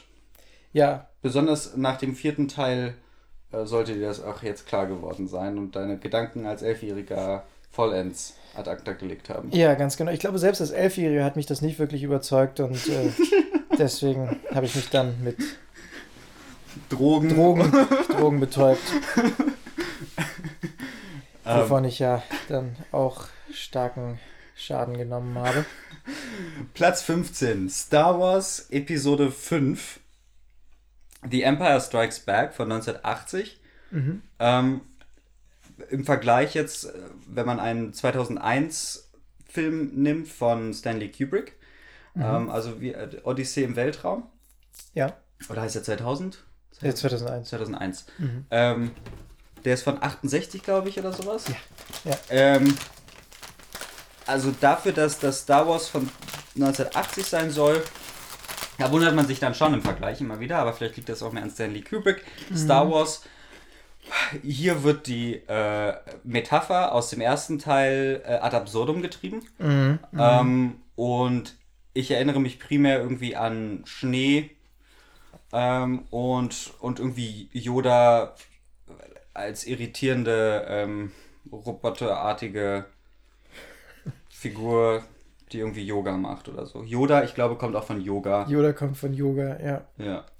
Äh, ja, der kann sich gut bewegen. Ja. Ähm, habe ich als schlechteren Star Wars in Erinnerung? Ich weiß nicht. Ich fand die Star Wars-Teile als Kind, ich habe die sehr früh gesehen, ich fand die richtig gut. Ich glaube, es sind ziemlich schlechte Filme. Ich glaube auch. Also ich habe noch keinen Star Wars gesehen, der mir irgendwie gut in Erinnerung. Ich glaube, ich fand den sechs nicht. Mir, mir hat damals am sechsten das Ende irgendwie mit, mit der Party da bei den kleinen Bärchen äh, Aliens irgendwie gefallen. Das hat, ach, das hat dir gefallen. Ich dachte, das hätte dir den Rest gegeben. Nö, das fand ich super. So, das, das ist so das Highlight für mich von Star Wars. Ja, ja. Ähm, Aber man muss mal sagen, ich glaube, das könnten wir uns nochmal anschauen. Wir können uns mal das Ende des sechsten Teils, die Party, anschauen, weil ich glaube, das ist eine extrem schlechte cineastische Version einer Party. Ich kann mich daran erinnern, dass da irgendwie immer so Einzelszenen gefilmt, wie so ein Bärchen irgendwie ein Salto macht und dann stehen diese drei Geister von, den, von den Verstorbenen, ähm, stehen so an der, an der Seite und lächeln und sie sehen so aus, als hätten sie irgendwie, als könnten sie nicht wirklich partizipieren, hätten nicht wirklich Spaß, sondern, ähm, sondern werden so unsicher an der Seite stehen. das ist so, wie wenn wir uns TikTok installieren würden. Wäre das so? Ja, also Ja, so strukturell wahrscheinlich. Ja, ja. Wir wären die Bärchen, Wir, ja, wir wären die Bärchen. unsere Eltern. wären, Nein, keine Ahnung, worauf ich damit hinaus wollte. Aber das war schon auch irgendwie ein bisschen scheiße, oder? Also, dass auf einmal, man hat nichts von irgendwelchen Geistern jemals gewusst. das stimmt. Und auf einmal gibt es sie ganz praktischerweise. Ähm, und nämlich genau in dem Moment, wo sie nämlich wieder alle versöhnt wären, ja, ja. wenn sie noch leben würden. Ja, ganz genau, das stimmt. Ähm, irgendwie inkonsequent, Ja. aber schön. Ich weiß nicht, mir hat, das, mir hat das damals als Kind sehr gut gefallen, dass am Ende es irgendwie allen gut geht. Ja, eben. Also genau, das ist so das Highlight gewesen. Mhm, Und danach eigentlich nur noch bergab. Wobei ich Jar Binks unironisch nicht so scheiße finde, wie irgendwie Leute das immer so haten. Ja, ich, ich glaube, du musst äh, einigermaßen Karen für den ersten Teil, um Jar Binks so scheiße zu finden, wie die Mhm. Leute das tun. Ja. Und Karen als Verb.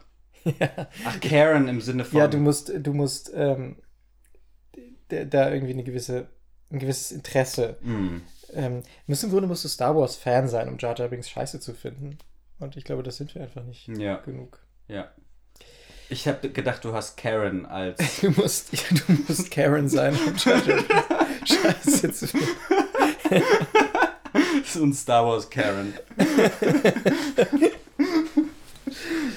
Ähm, ja, finde ich irgendwie seltsam. Aber ich, Star, Wars, Star Wars gehört wie The Matrix noch viel stärker zu diesen Filmen, die eigentlich nicht wirklich gut sind Ja. und einen viel zu krassen Kultstatus mittlerweile eingenommen haben. Ja. Etwas unglaublich. Ja. Ähm, Star Trek war schon immer besser, auch wenn es nicht gut ist. Ja, kann ich nicht wirklich viel zu sagen. Nee. Also Nee. die, die Filme so. Also die alten sind super. Ja? Ja. Also, da, da, die, also super. Keine Ahnung. Fand ich mit 20 auf jeden Fall gut. Ähm, die haben irgendwie noch Spaß gemacht. Ich habe auch irgendwann mal so die ersten zwei Staffeln irgendwie gesehen, so mit 14, fand ich auch gut. Ja. Ist auf jeden Fall ein bisschen spannender als Star Wars, so vom, vom Inhalt her. Aber, ähm, ja. Mhm. Jar Jar Binks, Lord of the Rings. Hm. Oder war noch was? Nö, nö, war nichts mehr. Lord of the Rings, wir sind jetzt mittlerweile, also sind wir eigentlich schon mit Star Wars gewesen. Aber jetzt sind wir, sind wir mittendrin auf der ersten Hälfte der Liste. Ähm, mit Lord of the Rings, du hast schon gesagt, The Two Towers, der zweite Lord of the Rings. Mhm. Ähm, Habe ich nicht gesehen. Ja, das ist auch der am wenigsten sehenswerte der drei Teile, Ja. glaube ich. Ich habe die alle einmal gesehen, genau. Mhm. Und habe es dann dafür auch, damit auch für genug. Gehören die denn auch zu den Filmen, die total überbewertet sind, so wie Matrix und Star Wars? Ich habe Mhm. nämlich das Gefühl, da steckt ein bisschen mehr dahinter. Aber ich, ich kann es dir nicht sagen. Nie, nie Fan gewesen. muss sagen, ich, sie sind halt im Vergleich irgendwie am beeindruckendsten konsequent in ihrer, in ihrer äh, Virtuosität, was die Filmemacherei angeht. Ähm, ich habe irgendwann letztens ein Foto auf Twitter gesehen, wo die äh, Darsteller, also das, das Cast aus dem ersten Teil, alle so vor dem Dreh alle mal zusammenstehen in ihren privaten Klamotten. Aha. Und das sind halt alles so schlachsige Nerds. Auch ein Aragorn und auch ein Legolas. Und das sieht also einfach nur irritierend aus, dass das halt so die, die Gesichter von diesen Hauptdarstellern aus diesen Filmen einfach nur als schlachsige Nerds. Und das ist richtig irritierend gewesen. Ähm, also ja, diese Filme sind von Nerds für Nerds und irgendwie haben sie irgendeinen Nerv getroffen in dem Moment.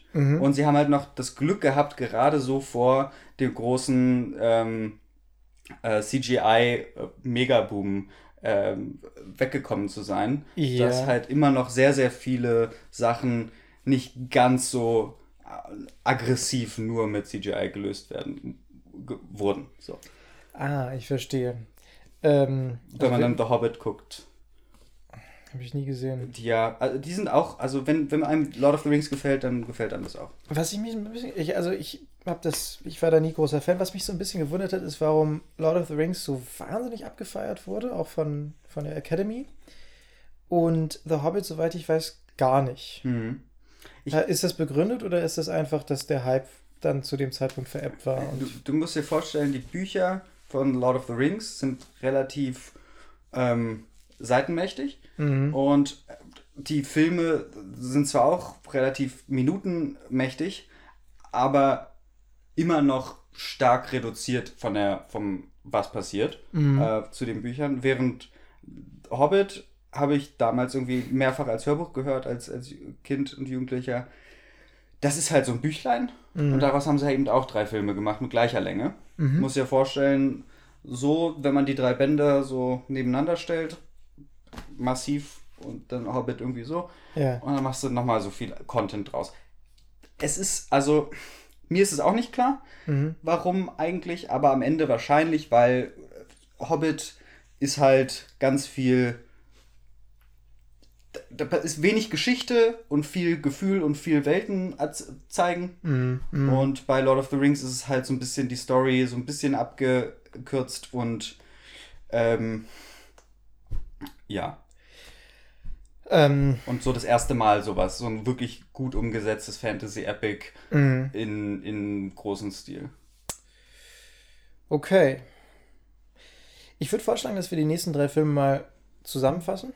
Ja. Äh, also geistig zurückgebliebener Junge wird aufgrund der ähm, Liebe und der, der Opferungsbereitschaft seiner Mutter mit Brad Pitt in einem äh, geheimen Untergrund Um seinen Träumen zu folgen.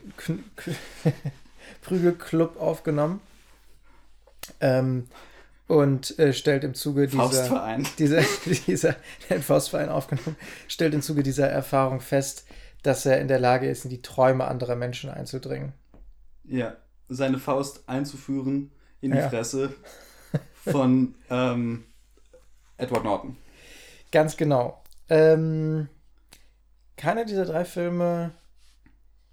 Ich finde keinen dieser drei Filme wirklich gut. Hm. Ähm, Also aber alle eigentlich ganz okay. Alle zusammengenommen. Inception äh, habe ich damals im Kino nur einmal gesehen. Ich war irritiert äh, dann in den Tagen danach darüber, dass um mich herum irgendwie alle gesagt haben, dass sie den Film nicht verstanden haben. Ja. Ähm, aber also Glaubst du, dass das Leute manchmal absichtlich sagen, also, also entgegen der Wahrheit, obwohl sie ihnen eigentlich alles klar ist, einfach weil sie das Gefühl haben, äh, ich weiß nicht, vielleicht so ein Gespräch anfangen zu können oder das finde ich auf jeden Fall die spannendere ähm, Interpretation. ja, Ähm, weil, wie, weil, also, Was ich tatsächlich bei Inception nicht verstanden habe, ist, ähm, Warum? wie das mit den Träumen so funktioniert. Was ich nicht verstanden habe, ist, warum, ähm, warum, warum, ähm, wenn man in dem Limbus ist, Hm. scheint man da ja ganz einfach entkommen zu können, so wie die das auch machen, wenn man sich umbringt. Ja. Das nimmt doch dem Limbus seinen ganzen Schrecken. Nee, aber wenn du dir nicht ganz sicher bist, ob du im Limbus bist oder nicht, Mhm. dann wäre das mit dem Selbstmord ja auch, also wenn du denkst, dass es schon eine, eine Non-Zero Chance gibt, dass du, dass das hier gerade Real Life ist und nicht The Matrix, Also du musst dich trauen. du musst dich, du musst die Eier haben dafür. Aber ich habe das Gefühl, diese Figuren, die im Limbus gelandet sind, waren sich an keiner Stelle unsicher darüber, ob sie im Limbus sind. Ja, aber, aber trotzdem halt nicht so Non-Zero Chance, keine Ahnung.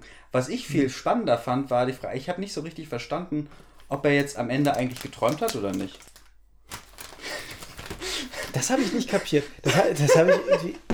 Das habe ich nicht kapiert. Ja, also irgendwie, ja, das irgendwie hätten sie ein bisschen klarer machen können. Ja, finde ich auch. Da haben sie geschlammt. Das Ja. fand ich sehr unbefriedigend. Ja, Fight Club, also Interessant, dass sich tatsächlich Leute manchmal darüber unterhalten haben, ob er jetzt am Ende geträumt hat. Was meinst du? Ja.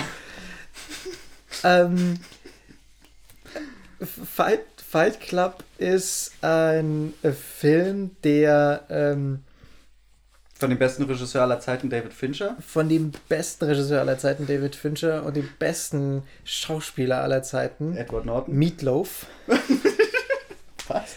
Meatloaf. Spielt er mit? Ja, spielt den Dicken. Den Pinguin?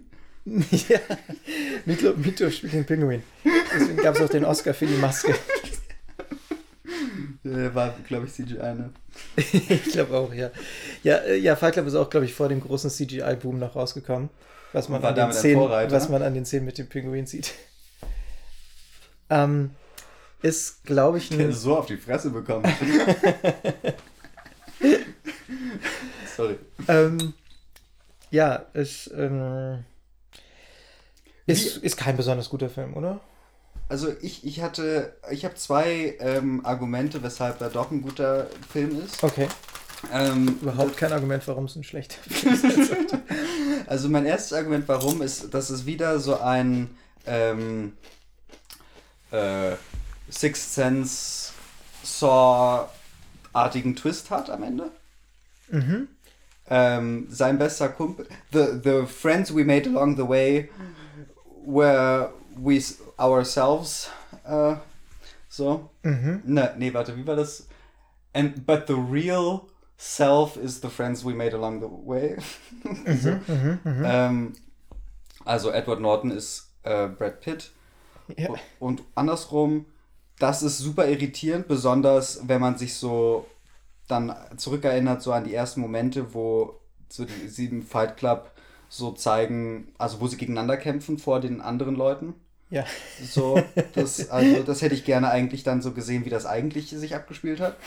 Ähm, aber gut. Ja. Aber das Ganze fand ich schon eigentlich ganz cool. Und ich hatte, so mein zweites Argument ist, ich habe den Autor, der war mal bei Joe Rogan. Ah. Und, und das äh, Interview habe ich mir damals angehört und das fand ich extrem cool. Ja. Und der Typ war super, super unterhaltsam, super spannend. Und dann habe ich mal eine Kurzgeschichte von ihm gelesen. Also auf, auf das, er, ich glaube, er meinte irgendwie, dass das irgendwie, wo er am stolzesten drauf ist oder sowas. Mhm. Oder ich weiß noch nicht mal, ob sie von ihm ist, aber ich meine schon.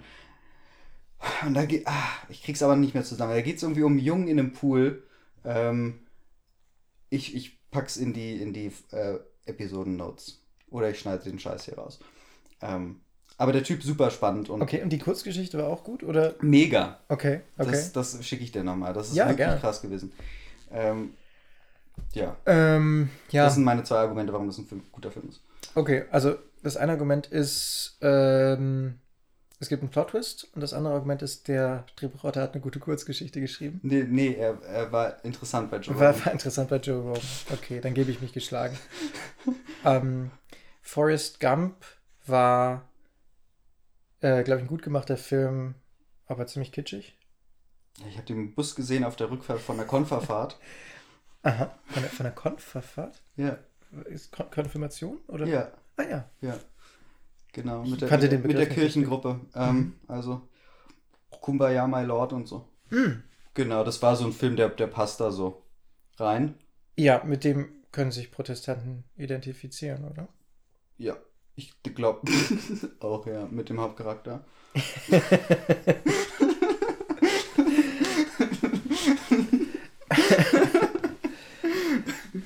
ähm, womit wir bei The Good, The Bad and The Ugly wären. Äh, ja, da, damit können sich die.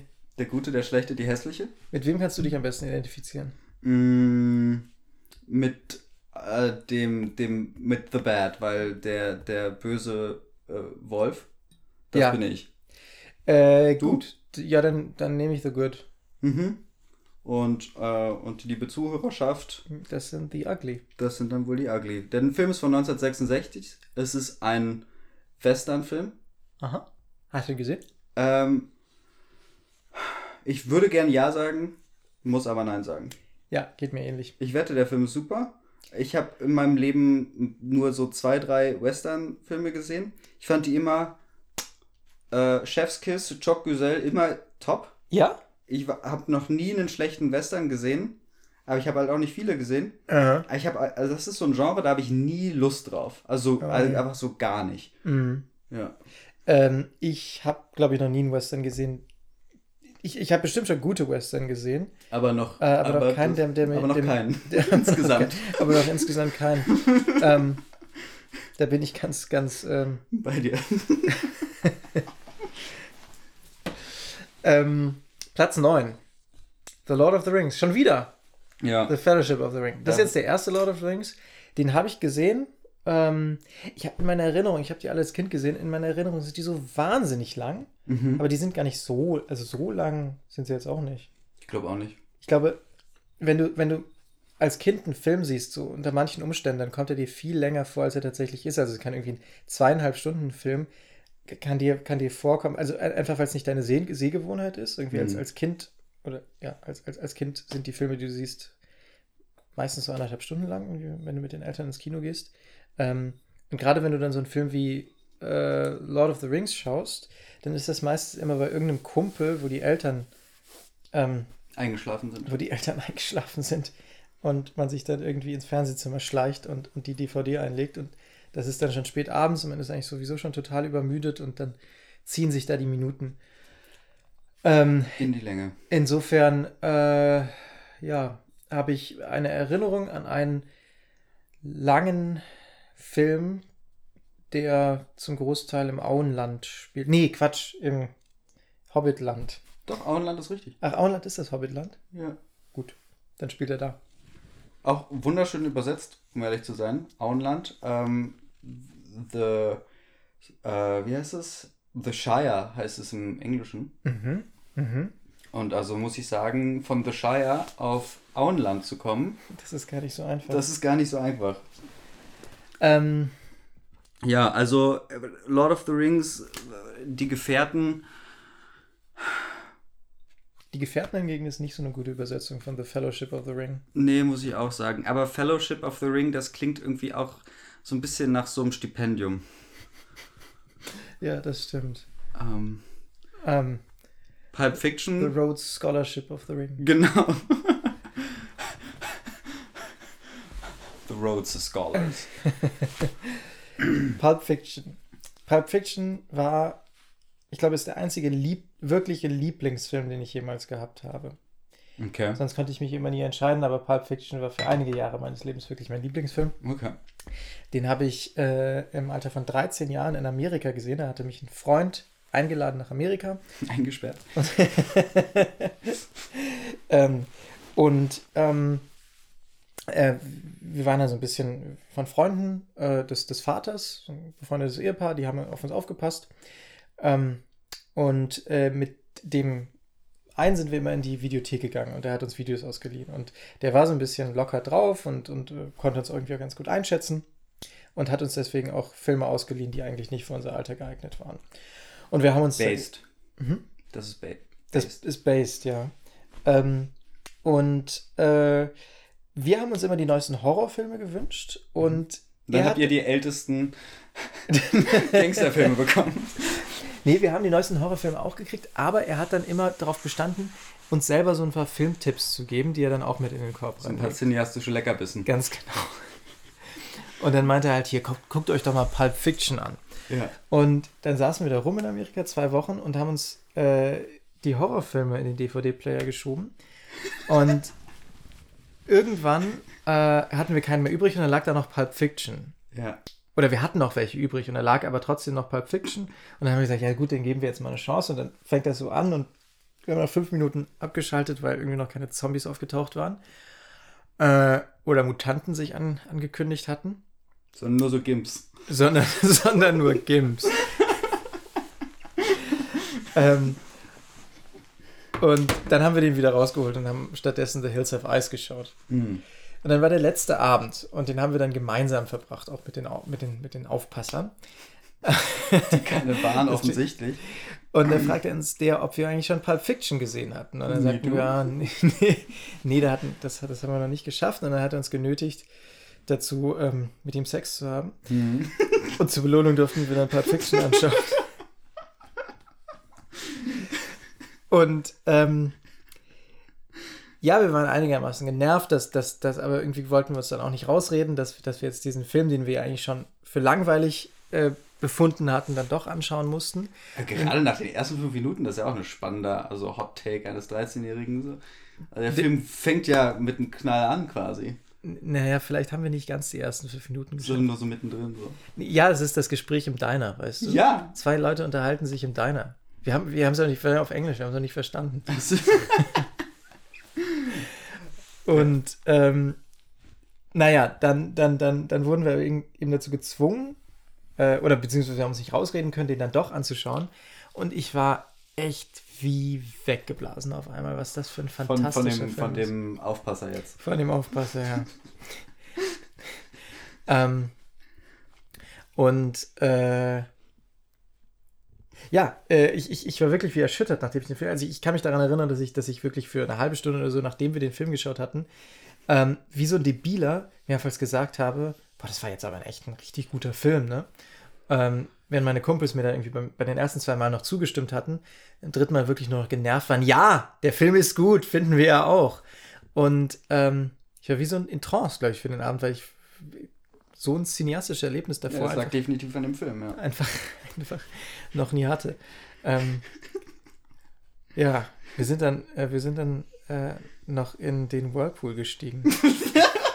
zu, zum Abschluss des Urlaubs. Aber nur wir drei, nur wir drei Jungs, Ja. ohne- die Du Aufpasser. musst mir sagen, wenn ich das Mein alles Gott. rausschneiden soll, dann. Ich glaube, dass ich, dass ich den Witz darüber gemacht habe, dass der uns äh, zum Geschlechtsverkehr genötigt hat. Das, das, ähm, Ja. das war nicht nötig. Die waren total in Ordnung. Die waren wirklich schwer in Ordnung. Haben gut auf uns aufgepasst. Ja. Äh, ich bin froh, dass ich diesen, die, die Chance hatte, diesen, diesen Urlaub zu erleben und diesen Film da zu schauen. Wie findest du Pulp Fiction denn? Äh, wir haben den an meinem 13. Geburtstag, ähm, Ah. an meinem Geburtstag so, Alle tatsächlich interessanterweise in einem ähnlichen Alter gesehen, diese Filme. ja, ja. Äh, deswegen sind wir uns wohl auch so ähnlich. Ja, wahrscheinlich.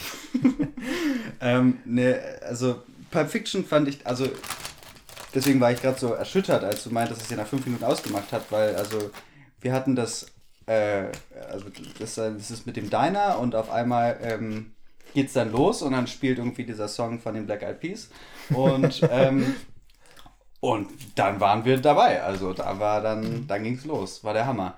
Ähm, fand ich auch super. I got a feeling. Genau der. Mhm. Ähm, ähm, nee, nee, das war dieses Ha, Ha, Ha, ähm, Pump It. Louder. Ja. Pump It, genau. Pump It. Ähm, warum heißt ein Film eigentlich nicht Pump Fiction? Wäre bestimmt auch. Das ist ein Schreibfehler, weil Quentin Tarantino äh, Leserechtschreibfehler hat. Ah, stimmt, deswegen heißt es doch auch ähm, da irgendwie irgendwas mit Bastards. ne? Inglourious Basterds, Inglourious ja. Basterds, er ist komplett schief und also. Ja, super Film. Ähm, mir gefällt das Format auch so mit diesen Vignetten. Ähm, Mhm. Überhaupt Tarantino, das ist einer der wenigen gehypten Filmemacher, wo ich 100% dahinter stehe. Wobei ich letztens in Glorious Bastards, was heißt letztens, vor, vor zwei Jahren, ähm, ich hatte mit meiner damaligen Freundin, haben wir dann äh, dieses ähm, Once Upon a Time in Hollywood geschaut im Kino Mhm. und so als Vor... Ah, nee, im Nachhinein dann, weil sie den gut fand, das war ihr erster Tarantino, Ach ja. haben wir Inglourious Bastards geguckt und ich, der hat mich dann ziemlich kalt gelassen, der Film, um ehrlich Okay. zu sein. Ähm, aber ähm, Once Upon a Time in Hollywood war halt auch groß, also fand ich großartig. Ich hatte, hatte aber auch ähm, ein bisschen LSD vorher genommen. Das passte dann Ja. besonders zum Finale. Ich weiß nicht, ob du den Film gesehen hast. Ich habe den Film genommen. Äh, ich habe ich hab den gesehen, ja. Ja. Ähm, Ähm, ohne LSD. Ja, aber auch nur so ein ganz kleines langweilig. bisschen, so eine Microdose. Mhm. Aber das ist etwas zu makro, die Microdose. Aber es war schon noch im Mi- Microdose. Ja. Mhm. Äh, ja, kann ich mir vorstellen, dass der gut ist. Ich fand Once Upon a Time in America so ein bisschen langweilig. Hollywood. Ja, ja, stimmt. Ähm, den fand ich ein bisschen langweilig. Once Upon a Time in America ist auch ein Film, den ich nicht gesehen habe. Mhm. Der war auch langweilig. Der war auch langweilig wahrscheinlich. Wahrscheinlich. Ähm, wie die meisten Filme. Ja. Die Äh. meisten Filme sind so lang. Die meisten Filme sind wirklich zu lang und ganz schön langweilig. Ja. Glorious Bastard fand ich, fand ich hingegen gut. Ja, im Kino, das ist das einzige Mal in meinem Leben gewesen, ähm, dass ich erlebt habe, dass Leute geklatscht haben nach dem Film. Ich habe mal erlebt, dass Leute vor dem Film geklatscht haben. Bei Star Wars Episode äh, 3. Ach, hör doch auf. Vor dem Film. Den habe ich auch im Kino gesehen. Ja? Ja. Ja, ja, dann müssen wir ja auch zur gleichen Zeit gesehen haben. Ja. Ähm, ja, ich war im Cine Star Metropolis in Frankfurt am Main am Mhm. Eschenheimer Tor. Ich war im Cinemax am Potsdamer Platz in Berlin. Ist interessant. Also ist, ähm, ich, ich glaube, das sind wirklich die, die äquivalenten Orte auch, dieser beiden. Ja, das klingt so. ähm, vor dem Film, also auf jeden Fall, es war so ein Late-Night-Release. Mein Vater ist netterweise mit mir hingegangen. Hm. Äh, hat dafür auf den mit Schirm, Charme und Melone-Abend in äh, seinem Lieblingsprogrammkino bei uns um die Ecke verzichtet. Selbstlos. netterweise. Ähm, was muss man jetzt mal sagen, rückblickend wirklich die bessere Wahl auch für mich gewesen wäre. Ja. Ähm, sind dann ins Kino, äh, da gab es dann irgendwie so ein paar müde Gestalten, also es war, war rappelvoll, äh, so ein paar Fans, die sich irgendwie als Darth Vader verkleidet hatten. Ähm, und Originell. ja, ja, aber ich kann nicht sagen, dass es eine Partystimmung war. Es war so ein bisschen. Es, es fehlte dem Ganzen so ein bisschen, bisschen Pep. Hm. Ähm, und dann ging es ging's ins Kino rein, der Saal, und ähm, naja, irgendwann kam dann, glaube ich, das 20th Century Fox und ich, aus irgendeinem Grund hat das die Leute dann irgendwie dazu gebracht, in Jubel auszubrechen. Ähm, man- wollte den Abend dann doch irgendwie, irgendwie zu was Besonderem machen, sich es nicht nur dabei belassen, dass sich so ein paar Leute als Darth Vader verkleidet hatten. Klingt nach so MK Ultra Scheiß. Ähm, Dass das irgendwie so diese 20th Century Fox irgendwas triggert im Kopf der Leute, dass dann irgendwie. möglicherweise, ja. Ja. Äh, jetzt auch komisch, die falsche Stelle, um zu klatschen, oder? Ja, Also es ist nicht wirklich absolut. der, der, der eigentliche Anfang des Films. Gerade bei Star Wars. Denn Wo du, wo du, wo du ganz genau, wo, wo, du, wo du wirklich echt einen super Cue für deinen Einsatz hast. Ja. Naja, dann wird irgendwie 20th Century Fox genommen. Vielleicht Das erinnere ich mich aber auch falsch. Klingt aber auch sehr ähnlich, ne? Glaube ich. Weil ich wollte gerade eigentlich das Star Wars Ding ma machen und bin Und dann hast direkt. du, dü, dü, dü, dü, dü, was Universal ist. ah, verdammt. naja. Dun, dun, dun, dun, dun, dun. Das ist 20th Century Fox. ah. Dü, dü, dü. Okay. Mhm. Da, da, da, da, da, da, da, da. Dü, dü, dü, dü. ja, genau. Das. Das, ja. Ja. ähm, ja. das, sind die, das sind die ganzen großen Hymnen. Naja, dann Ja. lief der Film und am Ende hat keiner mehr geklatscht. Ja, bei Inglourious Bastards, das war anders. Ähm, da sind sie im Jubel ausgefallen.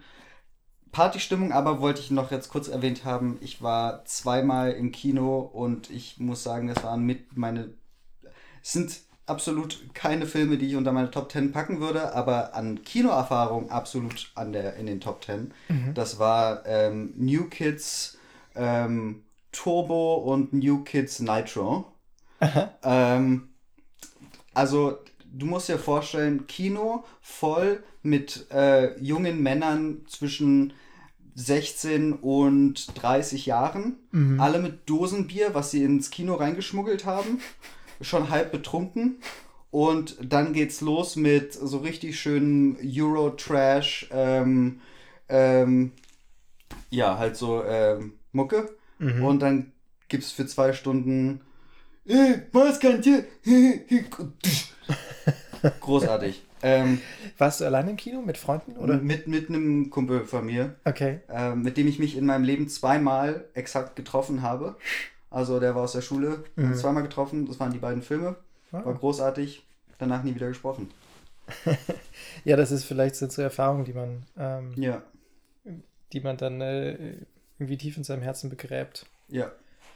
Ähm, Falls du es nicht gesehen hast, starke Filmempfehlung für mal so einen dieser Abende. ja, Ja, ich glaube mittlerweile bin ich zu alt für solche ich Abende. glaube nicht. Nee. Also ich hoffe nicht. Ich hoffe es auch nicht, aber ich, ich befürchte es. Aber ich glaube nicht. Ich glaube an dich. Aber okay.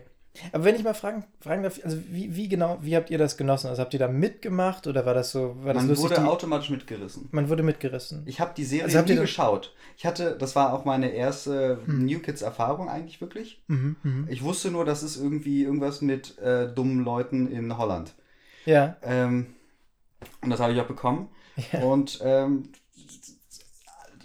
wie das halt so ist, also so wie auch Comedy live besser funktioniert als irgendwie aufgenommen, so, so hat auch irgendwie in diesem Moment der Film, du warst einfach mit dabei, weil es alle um dich herum waren. okay, okay. Aber es, es war schon das Filmerlebnis, was dich dann letzten Endes mitgerissen hat. Also es war nicht die, die äh, soziale Beobachtung der Leute um dich herum, die irgendwie rumgegrölt haben Nee, oder die, sowas. die, der Vibe im Raum. Haben die denn den Film gestört, die Zuschauer? Oder konnte man den. Man, ich glaube, den Film kann man nicht groß stören. Mhm, mhm. Also Okay. War die auch betrunken? nicht, also als wir reingegangen sind, waren wir komplett nüchtern. Wir haben aber auch unser Dosenbier reingeschmuggelt. Ja, okay. Ja. Hm, aber da auch nur drei, vier Bier, also jetzt auch nichts Wildes. Mm, Okay. Weißt du was? Ich gebe dir noch mal eine Chance. Vielleicht kann ich das wirklich noch. Das würde mich freuen. Ja. In, ansonsten können wir das auch äh, hier mal machen. Ja, das können wir gerne mal machen. Ja. Ich glaube, hier könnte ich das auch. Ja? Ja, Hier, hier bist du Mensch, hier, hier bist du, hier darfst du sein. ganz genau. Ähm, so. Die Lo- Schanze ist mein Osterspaziergang. genau. Ja. Mit Hm. der Faust in die Fresse. Auf Platz 7, Lord of the Rings. Äh, die Rückkehr der Kings. Die Rückkehr der Kings. Ähm, Habe ich im Fernsehen gesehen. Mhm. Echt im Fernsehen. Also nicht auf DVD oder auf Netflix, sondern irgendwann lief der mal im Fernsehen. Ich habe ihn gesehen. Dann ist er ja noch länger gewesen mit den Werbepausen. Ja, vielleicht lief er im, aber im ersten Programm oder sowas. Ich weiß es nicht mehr so ganz genau. Ich kann mich auch wirklich nicht mehr gut erinnern. Gut im Kopf habe ich noch die Szene, in der Gandalf auftaucht am Ende und sagt, dass ein Zauberer nie zu spät kommt. Und nie zu früh, sondern immer zur richtigen Zeit. Das sage ich auch immer nach dem Sex. Ähm, ja, Platz 6. Platz 6, wo wir beim Thema sind. So. Äh, Schindlers Liste. ja, Ähm, äh, das ist äh, ein Film, der ex, also so was, was, de, was die Cinematografie angeht, ganz großartig ist. Ihr müsst euch vorstellen, stellt euch mal vor, ein gesamter Film ist schwarz-weiß, ja. Und auf einmal gibt es so ein kleines Mädchen, mhm. ja. Und die hat so ein, so ein Cape oder irgendwie so eine Jacke an. Und die ist auf einmal rot, ja. Mhm. Mhm. Ähm, das ist, das ist äh, Kunst. Ja, Ja, so ist es bei Sin City. S äh, Schindlers Liste hat das nicht ganz so gut hingekriegt. ja. Mm, Ja, Sin City schon der bessere Film. Sin City ist der bessere Film. Ähm, Sin City auch- 2 auch ist- ist- unterbewertet. Sin City 2 ist unterbewertet. Ich finde ihn berührender als Schindlers Liste. Ich auch. Ich muss mal sagen, ich habe mal über Schindlers Liste gelogen. Ich habe mal im Gespräch gesagt, ich hätte die Szene, in der Oskar Schindler am Ende ähm, beweint, dass er nicht mehr hätte tun können. Mhm. Und das, das, so, das so bedauert. Und darüber spricht, dass er noch hätte sein Auto verkaufen können und vier weitere Menschenleben retten können und so weiter. Dass mich das sehr berührt hätte. Was es nie getan hat. Hm. Äh, ich habe den Film nur einmal gesehen, aber ich kann mich daran erinnern, dass mich gerade diese Szene Ganz besonders kalt erschreckend, hat. erschreckend kalt gelassen hat, weil ich das so, ähm, ich, ich, fand das, ich fand das so äh, überzogen gespielt. Hm. Ähm, Ich muss auch sagen, ein Wagen, äh, vier Lebens, äh, vier Menschenleben, mh. komische Gleichung. Ist eine komische Gleichung, ne? Ich finde auch, man kann Menschenleben nicht mit Autos aufwiegen Finde ich auch nicht. und umgekehrt. Ganz besonders nicht. Äh, und damit sind wir schon richtig in der richtigen Stimmung für jetzt Platz Nummer 5, zwölf wütende Männer. Ein Trolley. Zwölf wütende Männer. Ich habe den Film nicht gesehen. Ich habe eine Inhaltsangabe gekriegt. gekriegt. Hast du sie auch gelesen? Ich habe sie, nein, ich habe sie, ich habe sie verbal, mündlich gekriegt. Hm. Ähm, ich wollte gerade verbal sagen, habe dann noch auf mündlich umgeschwenkt, weil ich dachte, äh, so komme ich besser an. Auf jeden Fall. Ähm, ich habe eine mündliche äh, Inhaltsangabe gekriegt, ähm, die mich immer Fragen zurückgelassen hat, weil ich mich gewundert habe, warum so wichtig ist, dass diese Männer wütend sind, dass das auch im Titel festgehalten werden muss. Und dass es zwölf an der Zahl sind. Das, nee, das habe ich schon verstanden, dass das irgendwie, Ah. irgendwie zentral ist. Ähm, Weil 13 eine unglückliche Zahl ist? Oder? ganz genau, das wollten sie vermeiden. Nee, wieso? Also. Es äh, ist eine Jury. Also es ist eine, eine Jury im, im amerikanischen Gericht, das sind immer zwölf. Aus irgendeinem Grund ging ich davon aus, dass das auch so ein Kurosawa-Film wäre mit Toki, Toshi, Mit, mit Toshiro Mifune. mit Toshiro Mifune oder so. Ja, genau. Ja. Ähm, nee, das ist ein Film von. Weißt du was? Jetzt bin ich auch unsicher, aber ich bin mir relativ. Äh, ich bin relativ überzeugt, dass das ein Film von Sidney Lumet ist. Mit irgend so einem bekannten amerikanischen Schauspieler. Der Toshiro Mifune Amerikas spielt in 12 Angry Men mit. Und das macht den Film so großartig für mich. Das ist ein Wort. Und worum ging es jetzt in dem Film? In einem Satz? Eine Jury ist. Eine Jury muss darüber entscheiden, einen Mann schuldig oder unschuldig zu sprechen. Ist, Semikolon gemacht, ist zu Beginn des Films äh, von seiner Schuld überzeugt, wird dann aber von einem aufmerksamen Jurymitglied im Laufe des Films peu à peu davon überzeugt, dass der Mann eigentlich unschuldig sein muss. Okay. Das ist meine Inhaltsangabe, ohne den Film gesehen zu haben. Basierend auf der Inhaltsangabe, die ich vor vielen Jahren mal mündlich gekriegt habe. Vielleicht ja, also der Titel, falsch. der Titel weist, verweist auf irgendwie was anderes. Aber warum müssen die wütend sein? Warum müssen es Männer sein? Ja, ganz genau. Ein Film aus einer anderen Zeit, den 50er Jahren nämlich. Ja, ja, ja. Der Pate, Teil 2. Mhm. Ähm, ich habe Ich fand den ersten so scheiße, dass ich mir den zweiten nicht angeguckt habe. Ihr habt den zweiten nicht gesehen. Ihr habt nur den ersten Film gesehen. Ja. Und? Äh, Also ja, aber muss- super. Ja? Ja. Hatte ich auch so motiviert, den zweiten dann zu sehen, ja? Ähm, ich ähm, ich würde mir den zweiten schon nochmal anschauen. Ich glaube, die sind alle ganz gut. Ja? Ich habe den auf einem zu kleinen Bildschirm gesehen, den ersten, glaube ich. Konnte ihn nicht wirklich wertschätzen. Hm. Also als ich letztens äh, The Batman gesehen habe Ja. im Kino, hatte ich das Gefühl, ich sehe das gerade hier alles auf einem zu großen Bildschirm. Das Ja. äh, wird dem Ganzen nicht so gerecht. Ja. Ähm, manchmal hat man schöne Filmerlebnisse auf dem iPhone. Auf jeden Fall. Oder auf dem Microsoft Zune. Ja. Ja. Ich habe ich hab mir schon ganze Filme auf dem iPhone angeschaut und das war teilweise ganz gut. Ja. Ähm, Platz Wo- 3 Platz 3. äh, The Dark Knight. von 2008, der Christopher Nolan. Ich, müssen, ich glaube, wir müssen an dieser Stelle wirklich mal eine Lanze brechen äh, für alle die Menschen, die alle Batman-Filme für gnadenlos überbewertet halten. Mhm. Die haben recht. Mhm. Ja. Also, aber ich meine, erinnere dich nochmal vielleicht zurück, also vielleicht um, um dich nochmal zu bekehren. Erinnerst du dich an diese Szene mit den zwei Schiffen auf dem Wasser, Mhm. wo auf dem einen gute, normale Menschen sind und dem anderen sind ähm, Gefangene aus dem, auf, aus dem Gefängnis Mhm. und es sich entschieden werden muss, wer davon stirbt. Ja. Hat dich das nicht ähm, zum Nachdenken gebracht? Das habe ich nicht verstanden. Hä? Hä? Hä? Ist doch klar, ne? Was? Aber äh, wenn die, wenn die einen das, das, das, das, hä? Das habe ich nicht verstanden. Mhm. Ja, das, das nennt sie, also nach dieser Szene wurde das dann nämlich das ähm, ähm, Gefangenendilemma ähm, Also Ja. wegen der Prisoners Dilemma Ja, ja, äh, ja. dann so Nach bezeichnet. dieser, nach, dieser, nach dieser Szene, ja, es ist äh, faszinierend manchmal, wie sehr ähm, Einflussreich. das Kino die Philosophie doch beeinflusst hat. Ja, ja. Also da muss ich sagen, das ist mal, also so ein, so ein, Das bringt einen zum Nachdenken. das, ja, das ist richtig düster. Das ist richtig düster. Mhm. Ähm, Christian Bale, immer gut. Christian Bale ist immer gut und äh, Heath Ledger, fantastisch. Fantastisch. Fantastisch. Heath Ledger als Joker ist einfach die beste schauspielerische Leistung, Wow.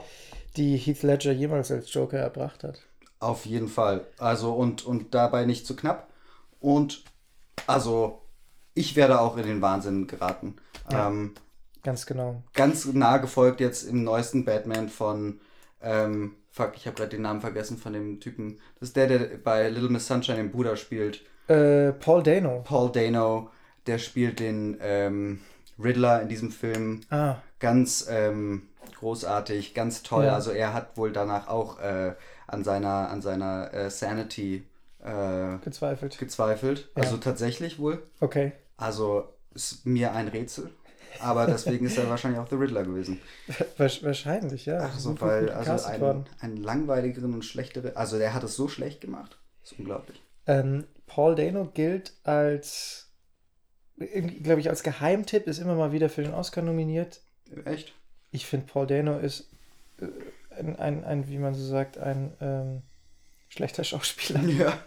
Also sein Gesicht ist sehr interessant. Ich glaube, das ist halt seine Stärke. Er Mhm. hat ein sehr äh, interessantes Gesicht. Ja, Aber ich glaube, damit hört es dann aber auch leider auf. wir müssen vielleicht ein bisschen argumentieren, oder wenn, wenn wir hier so, so ähm, äh, unsere negative Meinung kundtun. Mhm. Aber kein Bock. Nee, außerdem, also, naja, doch, das eine gute Argument, was ich bringen würde, wäre, guck den Film einfach. Mhm. Ähm, und, ähm, und wenn du findest, dass, dass Paul Dano das gut macht, Mhm. dann guck den Film am besten nochmal, Mhm. um das nochmal zu reevaluieren, weil, also, das ist, also, wow. Und dann ist am Ende, jetzt ähm, totaler Spoiler, Mhm. am Ende sieht man noch, wie Andrew Garfield Ja. auch im Knast sitzt. Ist das nicht Spider-Man? Ja, das ist Spider-Man, aber jetzt auch dann im Nachfolge Batman, dann, Okay. also ist dann so der, der äh, Hint auf den nächsten Teil, spielt er ganz, ganz cringe, wie sagt man, ähm, knirschend, äh, sch schlechte, Werwolfartige Bösen von Batman. Und das ist alles so irritierend, weil dieser Film halt einen auf real macht und das ist alles so scheiße. Ja, aber Batman stand wirklich noch nie unter einem guten Stern. Nee. Ähm, vielleicht könnte, könnte irgendjemand einen Case machen, dass die besten Batman-Filme, Die von diese- Tim Burton sind. die, ja, die von Tim Burton sind. Welche sind denn nochmal von? Ist dieser eine mit George Clooney, ist der von Tim Burton? Genau. Ja. Mit, mit äh, Poison Ivy. Mit Poison Ivy.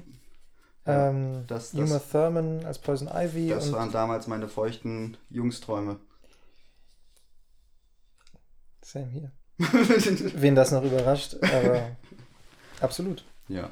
Äh, und Das hätte an- vielleicht mal The Dark Knight gebraucht. Das, ja, ich glaube, so ein paar feuchte Träume hätten dem Dark Knight Den ganz Dark gut getan. Stark fand ich Arnold Schwarzenegger als Mr. Freeze. Ja? Und das Ende des Films, ich meine, das ist jetzt wahrscheinlich 15 Jahre her, seitdem ich den das letzte Mal gesehen habe. Wahrscheinlich sogar ein bisschen länger. Aber ich habe das Ende so in Erinnerung, dass Mr. Freeze irgendwie außer Gefecht gesetzt wird von Batman und auf dem Boden liegt und Batman kniet sich neben ihn oder beugt sich irgendwie über ihm und äh, äh, spricht mit ihm und gibt ihm irgendwie so die Chance ähm, einer Läuterung. Weil letzten Endes macht Mr. Freeze das, glaube ich, auch nur alles, weil er irgendwie äh, frustriert ist, dass seine Frau gestorben ist. So ein klassischer Batman-Bösewicht. Ja. ähm, und ähm, ja, also Batman bietet ihm irgendwie die Möglichkeit zur Katharsis und äh, einzugestehen, dass er doch eigentlich gar nicht so ein schlechter Typ ist. Und mit ihm, also Batman gemeinsam, äh, vielleicht sogar ein ganz gutes Team ausmachen würde. Und dann sagt, also wie gesagt, das ist meine Erinnerung aus Jugendtagen, ist, wahrscheinlich ist das Ende ganz anders. Äh, aber in meiner Erinnerung sagt Mr. Freeze dann, ich rufe sie morgen an. dir echt nicht vorstellen kann, dass das wirklich der Fall ist. Ich hoffe schon. Ich hoffe es auch, ja. Fände ich irgendwie stark, dass irgendwie die halbe Stadt zerlegt würde und am äh, zerlegt wurde. Am Ende ist Mr. Freeze dann geschlagen auf dem Boden. Und äh, Batman beugt sich über hin und Mr. Freeze sagt, ich rufe sie morgen an. My guy. Und Cut da, ne? Dachte sich Tim Burton, die Improvisation, Choc Güzel, lassen wir so drin. Ähm, The Godfather auf Platz 2. Jetzt der erste Teil. Ah, Den sorry, ich noch gesehen. eine Sache. Ja? Wir Das- sollten noch länger über Batman reden. Ja, Batman, das, da gibt es so viel drüber nachzudenken und, und immer wieder zu hinterfragen. Mhm. Ähm, das einzig Gute ähm, an dem neuen Batman, will ich nur ge so gesagt haben, ist nämlich eben genau, also das war das Gute, was sie erkannt haben, was The Dark Knight falsch gemacht hat. Ähm, nämlich so eine Poison Ivy-artige Figur mit dabei zu haben. Ja. Hier im neuen Batman mit Zoe Kravitz, der ähm, Lichtblick des Films. Okay. Also wirklich, ähm, guck dir den Film an, zusammengeschnitten nur die Szenen mit ihr. Die sind gut. Das war's. Spielt sie denn Poison Ivy? Nee, sie spielt Catwoman. Ach, okay. Genau. Das heißt, ähm, äh, Zoe Kravitz in äh, Ledermontur, Ja. ähm, äh, Das sollte man sich nicht entgehen lassen. das sollte man sich nicht. Hast du denn den Film Catwoman gesehen? Damals mit Halle Berry? Ja, ich habe aber kaum was in, in Erinnerung. Hm. War nicht so meins, glaube ich. Aber ich weiß auch nicht. Nee, der ist, der ist sehr misslungen. Aber der ist, der ist auf eine Art und Weise schlecht, die, ähm, die, die, die uninteressant ist. Also ich meine, Batman eigentlich auch, aber das Interessante an Batman halt, also an den Nolan Batmans und jetzt an wahrscheinlich auch den Nachfolge Batmans ist, dass die irgendwie so ernst genommen werden. Ja. Ähm, Dass, dass er hier zum drittbesten Film aller Zeiten. trotz dieser lächerlichen Prämisse, über die wir vorhin schon gesprochen haben. Ähm, ein, ein Milliardär, der sich nachts ein schwarzes Kostüm anzieht und in den Straßen einer Großstadt Verbrecher jagt. Der Unterschicht auf die Fresse gibt. Verbrecher der Unterschicht jagt, ja. Ja, und die, die, genau das ist Bat- natürlich auch das Spannende an dem neuen Batman-Film, dass genau das hinterfragt wird, ne? wow. Ja. Uiuiui. Mhm. Batman, Batman jagt im neuen, äh, im neuen Batman jagt er keine Unterschichtsverbrecher mehr?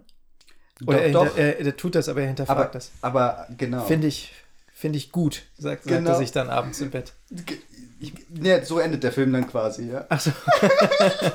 Also das wird so die ganze Zeit so, ähm, so leicht thematisiert und er muss sich dann auch so hinterfragen, oh Gott, ist das ganze Geld, was mich reich gemacht hat, ist das, hat das vielleicht irgendwie, ist das irgendwie blutig? Mhm, Ähm, mhm. Und dann, ähm, hm, Achsel gezuckt und dann ist der Film vorbei. Ja. Mhm. Und, und dann, und äh, Zoe Kravitz sagt dann auch noch, hey, ich äh, verlass, ich, ich bleib, will in dieser Drecksstadt hier nicht mehr bleiben. Aus gutem Grund. Okay. Ich gehe jetzt nach Indien. okay. Das- Literally, sagt sie. Aha. Äh, komm doch mit. Okay. Er so, nein. und dann, und dann kriegt er noch nicht mal Zoe Kravitz am Ende. Und dann ist der Film zu Ende und man denkt sich nur, holy shit, Ja. Und warum entscheidet er sich dazu, in der Drecksstadt zu bleiben? Weil ähm, diese Stadt nichts Besseres verdient hat. Als, als seine Tyrannei. ja, Apropos Tyrannei. Die Top 2 die Top 2. Mega-Blockbuster. Godfather von Francis Ford Coppola. Coppola. Cop steht schon im Namen drin. Dabei ist es ein Gangsterfilm. Dabei ist es ein Gangsterfilm. Ähm, ja, den ersten Parten habe ich gesehen. Ist, glaube ich, ein guter Den zweiten Film. Part. Der zweite Part. Nicht. Ähm, ist, glaube ich, ein guter Film. Glaube ich auch. Ich habe ihn nicht so wertschätzen. Ich habe ihn irgendwie. Ich kann nicht wirklich sagen, dass ich zu jung war, weil ich glaube, ich war 20. Nee, Ich glaub, da warst du zu alt. war ich vielleicht zu alt. ähm, ich war unter 20, 18 oder 19 war ich. Äh, ich habe ihn auf einem kleinen Bildschirm gesehen. Hm. Ach, irgendwie. Ich glaube, ich, ich, ich habe mich zu dieser Zeit. Vielleicht liegt es daran, dass ich mich zu dieser Zeit einfach zu stark unter Druck gesetzt habe, bestimmte ähm, Kulturproduktionen von vornherein gut zu finden. Ja. Weil ich, weil ich wusste, dass man die schätzen muss, ähm, wenn man sich auskennt. Und ich wollte mich ja auskennen. Und dann schaute ich mir halt diesen Film an in dieser verkrampften Stimmung, äh, Mhm. konnte das nicht wertschätzen und habe dann am Ende trotzdem gesagt. Dir die Schuld Super, gegeben. super. Hm. Das wäre Ähm, auch eigentlich die Nachricht wahrscheinlich. Also schade, dass es nicht der Top 1 Film ist, weil das wäre eigentlich die großartige äh, Lehre aus dem ganzen Scheiß hier, Ja, ja, ja. dass solche Listen ähm, Wobei solche Listen ähm, ja nicht unbedingt die Listen sind, an denen man sich orientiert, äh, wenn einem die Zugehörigkeit zu der, der, der, der kulturellen und intellektuellen Oberschicht wichtig ist. Wobei das vielleicht auch. ich, glaube, ich, glaube, ich glaube, dass ich mich in dem Alter durchaus an solchen äh, Listen orientiert habe und ähm, der Meinung war, dass das zumindest im Groben und Ganzen, dass er seine Richtigkeit hat. dass das seine Richtigkeit hat und ähm, ich diese Filme jetzt auch alle schätzen muss. Dass dir dann Ähm, auffiel.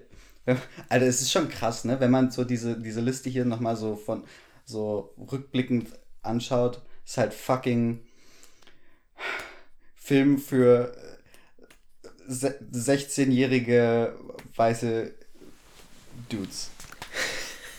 Insane. Also, es ist, ähm, ich meine, es sind ein paar Ausreißer drin. wie zum Beispiel, Warum ist Sieben Samurai drin? Weil das der, der Cineasten-Onkel mal empfohlen hat. so, Das, das stimmt, aber es gibt ja äh, ein amerikanisches Remake, was auch mittlerweile ein Klassiker ist. Die glorreichen mit Christian Sieben. Bale. Mit Christian Bale, Batman.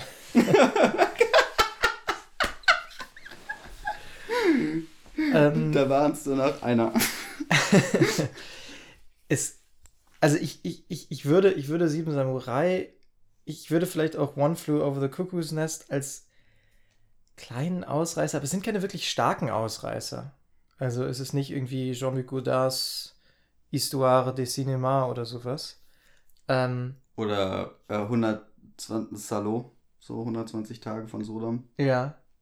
Wobei, das glaube ich würde mich noch nicht mal so sehr überraschen, wenn der bei IMDb in dieser Liste irgendwie auf Platz 28 auftauchen würde. Ja. Ja, er ist bestimmt in den Top 50 oder in den Top 100 dabei. Ja, sicher wäre ich mir nicht. Ähm, aber der, der gefällt halt irgendwie durch, durch sein Extrem so. Ja. Ähm, ja, nee, ich, ich, weiß, also ich, ich würde sagen, jemand, der irgendwie The Matrix gut, good, good, Good- good, Goodfellas. Fellas und Fight Club gut findet, äh, ist nicht automatisch ein Fan von Kurosawa. Aber es ist jetzt auch kein starker Ausreißer. Ja. Also im, im Großen und Ganzen kann es man geht sagen. um, um Männer, die irgendwie kämpfen, ne? Ja. ähm, ansonsten. Dass, dass 12 Angry Men so hoch steht, ist ein bisschen überraschend.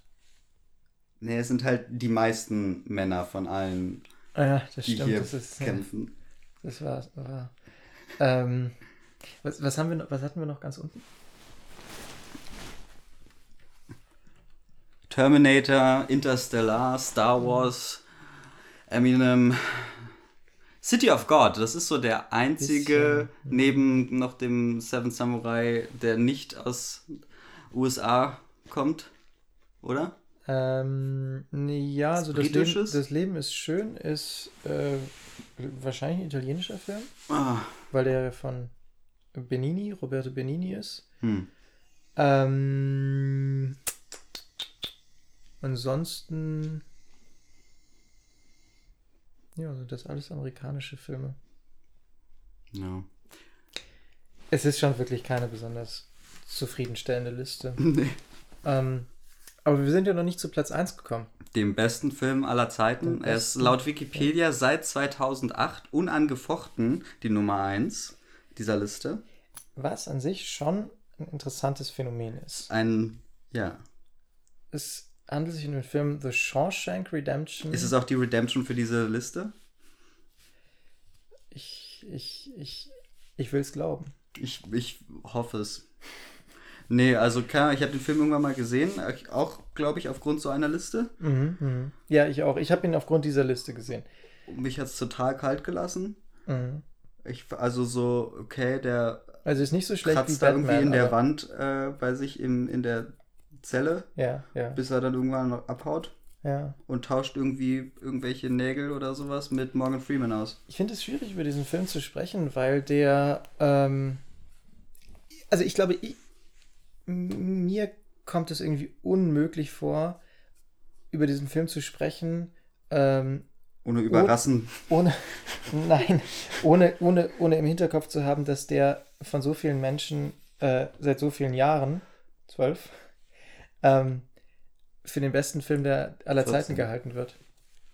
14, stimmt. Ja, Ähm, da war Corona-Jahre Corona. rechne Ja. ich nicht mit. Ah ja, Ähm, das ist, dein Körper obwohl schon. ich, obwohl ich diese, diese Liste, obwohl ich diese Liste ja nicht, nicht ernst nehmen möchte, ähm, Ich kann es nicht mal.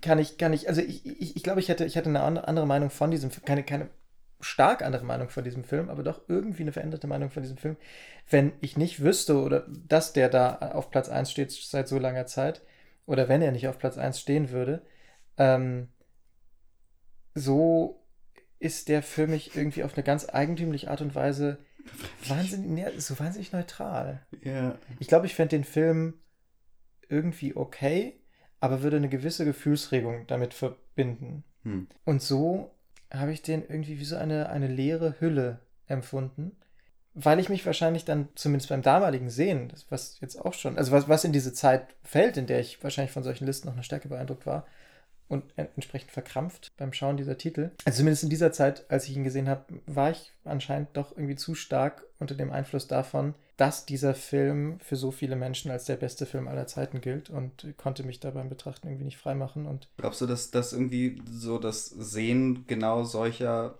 so eines Filmes irgendwann den Zweifel in dir erweckt hat? Ich glaube, das hat seinen Teil dazu beigetragen, ja. Ja. Aber interessant finde ich das Phänomen trotzdem, dass gerade dieser Film äh, an erster Stelle sitzt. Du meinst, weil der Film, also wieso? Ich meine, das war doch nie ein Film, der irgendwie. Also erstmal ist der Film von 94, Pulp was Fiction. eigentlich gar nichts aussagt. Der Film hat so besonders wenig, woran man sich stören kann. Ne? Also die, bei all den anderen Filmen, da kann man zumindest so sagen, äh, ich störe mich an der Gewalt oder ich störe mich an der Überzogenheit oder ich, an der Oberflächlichkeit. Hm. Und der Film hat irgendwie keine Ecken und Kanten so recht, oder? Also, So ist er mir in Erinnerung geblieben, ja. ja, ja, mir auch. Hm. Das ist ja auch der Typ aus Saw, ne? Der aus dem ersten Teil, der, der Arzt, der sich auch am Ende das Bein abschneidet. Tatsächlich. Ja, und der auch am Ende äh, bei den Saw Teil 7 sich herausstellt, der hat danach weitergemacht als der Jigsaw-Killer. Ach, tatsächlich. Ja, das ist der Hauptdarsteller aus Shawshank Redemption. Dann war er doch nicht unschuldig im Gefängnis. Eben, weil eigentlich ist Shawshank Redemption Ist Saw Teil 10. Ist Wobei ein bisschen ungerecht ist es ja schon, weil, weil Jigsaw wollte ja eigentlich immer nur das Gute für die Menschen. Das stimmt und der, der Typ hier nicht. Ja, es, wund es wundert mich, dass der Film an erster Stelle steht, weil er nicht als, von, von, sagen wir vielleicht von keiner anderen Institution oder auch nur von so etwas wie einem kulturellen Gedächtnis in den Status eines Klassikers erhoben wurde. Ja, ich glaube, ich Also nur auf das- IMDb. Ganz, ganz genau. Und das macht es irgendwie so seltsam. Also, den Paten finden natürlich alle großartig. The Dark Knight ist seit dem Erscheinen irgendwie ein Kultfilm. Und ich, das, das gilt mehr oder weniger für alle Filme auf dieser Liste. Mit Ausnahme von The Shawshank Redemption, der. auch noch den schlechtesten von allen dieser 30 Filme hat. Also der, der, der Filmname, also könnte holpriger oder nicht sein. Also The. Shawshank Redemption. Ja. Das klingt so scheiße. Das klingt wie so eine Band, die irgendwie in so einer schottischen Bar am nächsten Samstag irgendwie ein Konzert gibt. Ja, eine Band, von der man schon direkt weiß, dass die noch so ein paar Umbenennungen vor sich hat. The Shawshank Redemption. Gott. Aber es ist doch seltsam, oder? Mega. Also keiner anderen Ecke findet man irgendjemand, der The Shawshank Redemption, wo The Shawshank Redemption über die Maßen gelobt wird. Hm. Keine Ahnung. Ist ein Mysterium und das wird es für immer bleiben. Ja. Marketing, glaube ich, wurde 14 Jahre nach dem Erscheinen, glaube ich, da nicht betrieben an der Stelle. da- dass das irgendwie so hoch gehypt wurde. Ja. Wäre sehr weird. Ja, okay, damals war DVDs schon noch eine Einkommensquelle für Studios, aber Vielleicht hält sich der Film mittlerweile nur noch an der Spitze, weil es irgendwie als, als ulkig gilt, dem so eine gute Bewertung zu geben. man muss das Ganze ironisch verstehen. The Shawshank Redemption ist so ein geiler Film. Den musst du gesehen haben. Morgan Freeman ist dabei. Der Typ aus Saw ist dabei. Und die letzte Szene spielt, glaube ich, am Strand. Nice. Gut, damit haben wir die Top 30 der besten Mega-Blockbuster aller Zeiten Durchgekaut. War ein durchgekaut. bisschen zäh. Aber ich fand es erhellend. Ich fand es auch erhellend. Weil ich jetzt noch ein noch schlechteres Bild dieser Liste habe als vorher schon. Ja, in der Tat. Obwohl die Website ganz beeindruckend ist, ne? Also von den, von den Bewertungen mal abgesehen, die haben, glaube ich, wirklich so gut wie jeden Film verzeichnet. Ja, ja, das ist ja auch der Anspruch. Das ist der Anspruch, ja. Ja. Ja, also, pff, ja. Mhm. Ja. Das, Cool. also das, das können wir vielleicht lobend erwähnen. Auf IMDb findet man wirklich jeden Film. Ja. Außer meinen zum Beispiel. Könnt mal schauen. Bist du dir sicher? Nee, ich, ich google mich nicht selbst. Aber IMDbst du dich selbst? Nee. Okay. Ich, ich hätte schon immer gern mal so einen IMDb Pro-Account äh, gehabt, um irgendwie mal zu wissen, was so diese krassen Features sind, für die ich bezahlen wollen sollte. Steht das nicht irgendwo, was die dann wären? Bestimmt, aber das wäre mir zu viel Aufwand gewesen, das rauszusuchen. Ja, ja, ja, recht hast du. Ja. Das ist wie Crunchbase. Das Wichtigste kannst du auch ohne Account einsehen. Ja. Oder Wikipedia. Wikipedia Pro Account hätte ich auch ganz gerne. Ich auch. Ja. Was, was wären gute Features für einen Wikipedia Pro Account? Du darfst Sachen ändern nach Belieben und die müssen mindestens fünf Tage stehen bleiben. Boah, das, dafür würde ich zahlen. Ja? Ja. Hast du mal Quatsch in Wikipedia reingeschrieben als Kind oder so? Mm, Ich würde es nicht als Quatsch bezeichnen. Ja. Ich würde es mehr als kreative Erweiterung. Nein, ich habe nie editiert. Ich fand das immer, das haben Nerds gemacht. Mhm. Mhm. Ja. Du? Okay.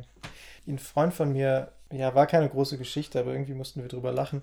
Wir saßen mal abends im Bett und er hat mir von seiner Abneigung gegenüber dem Schauspieler Chris Tucker erzählt. Das ist der, der in den äh, Rush Hour Filmen Ja. mit Jackie Chan spielt. Und Ja. den fand er irgendwie so unausstehlich, weil der immer so zappelig ist. Ja. Und dann äh, hat der kurzerhand den Wikipedia-Artikel von Chris Tucker um den Hinweis ergänzt, dass äh, Chris Tucker total unausstehlich ist und der Einzige, der über seine Witze lacht, ist Jackie Chan.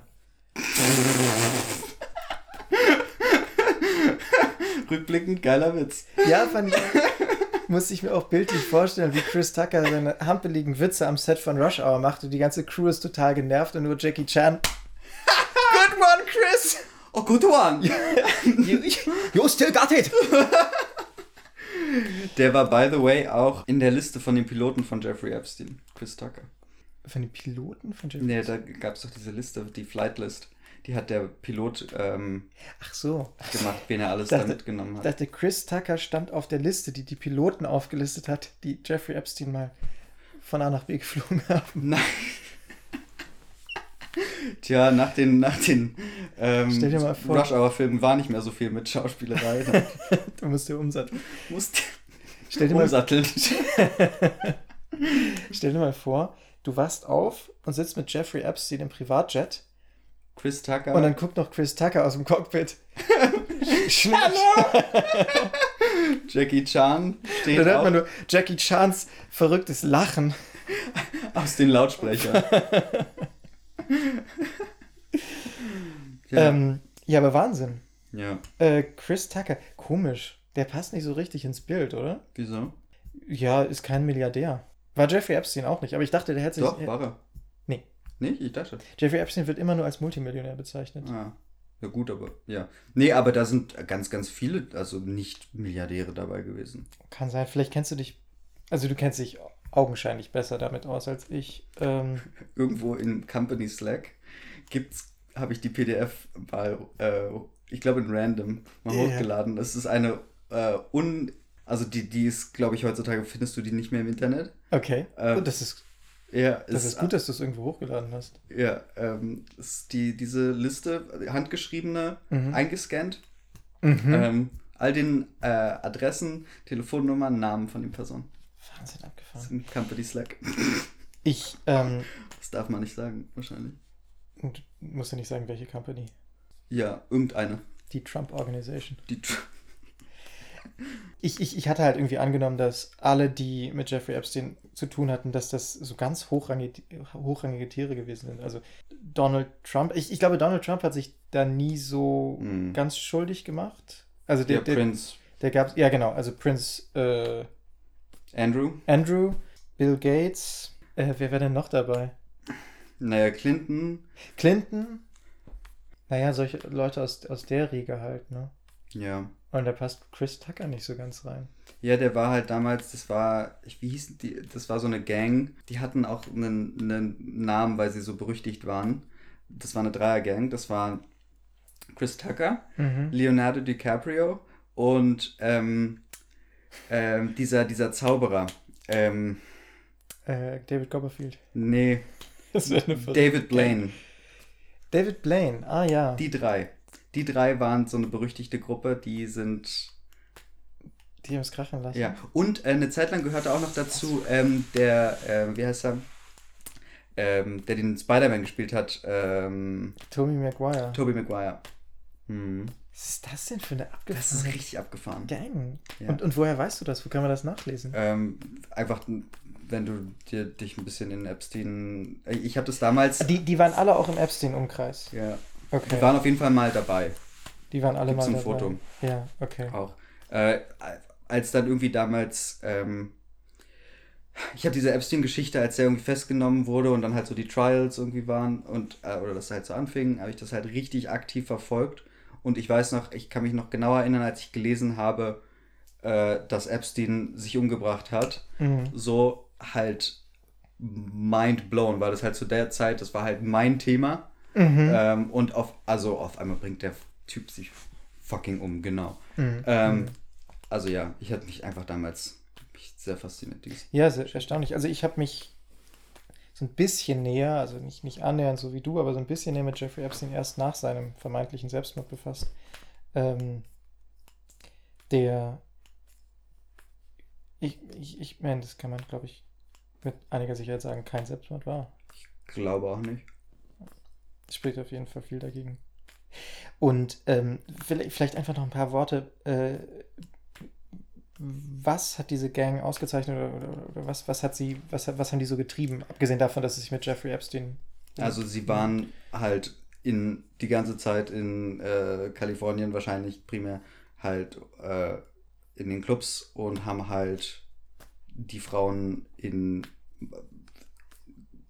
Massen zu sich mit aufs Hotel genommen. Okay. Und also, ja. Also halt so, so, dass sie halt berüchtigt waren dafür. Ja, klingt nach einer unangenehmen Gang. Ja, muss ich auch sagen. Besonders, äh, ich, ich hätte zu gerne den Namen, äh, wenn ich mich daran erinnern würde.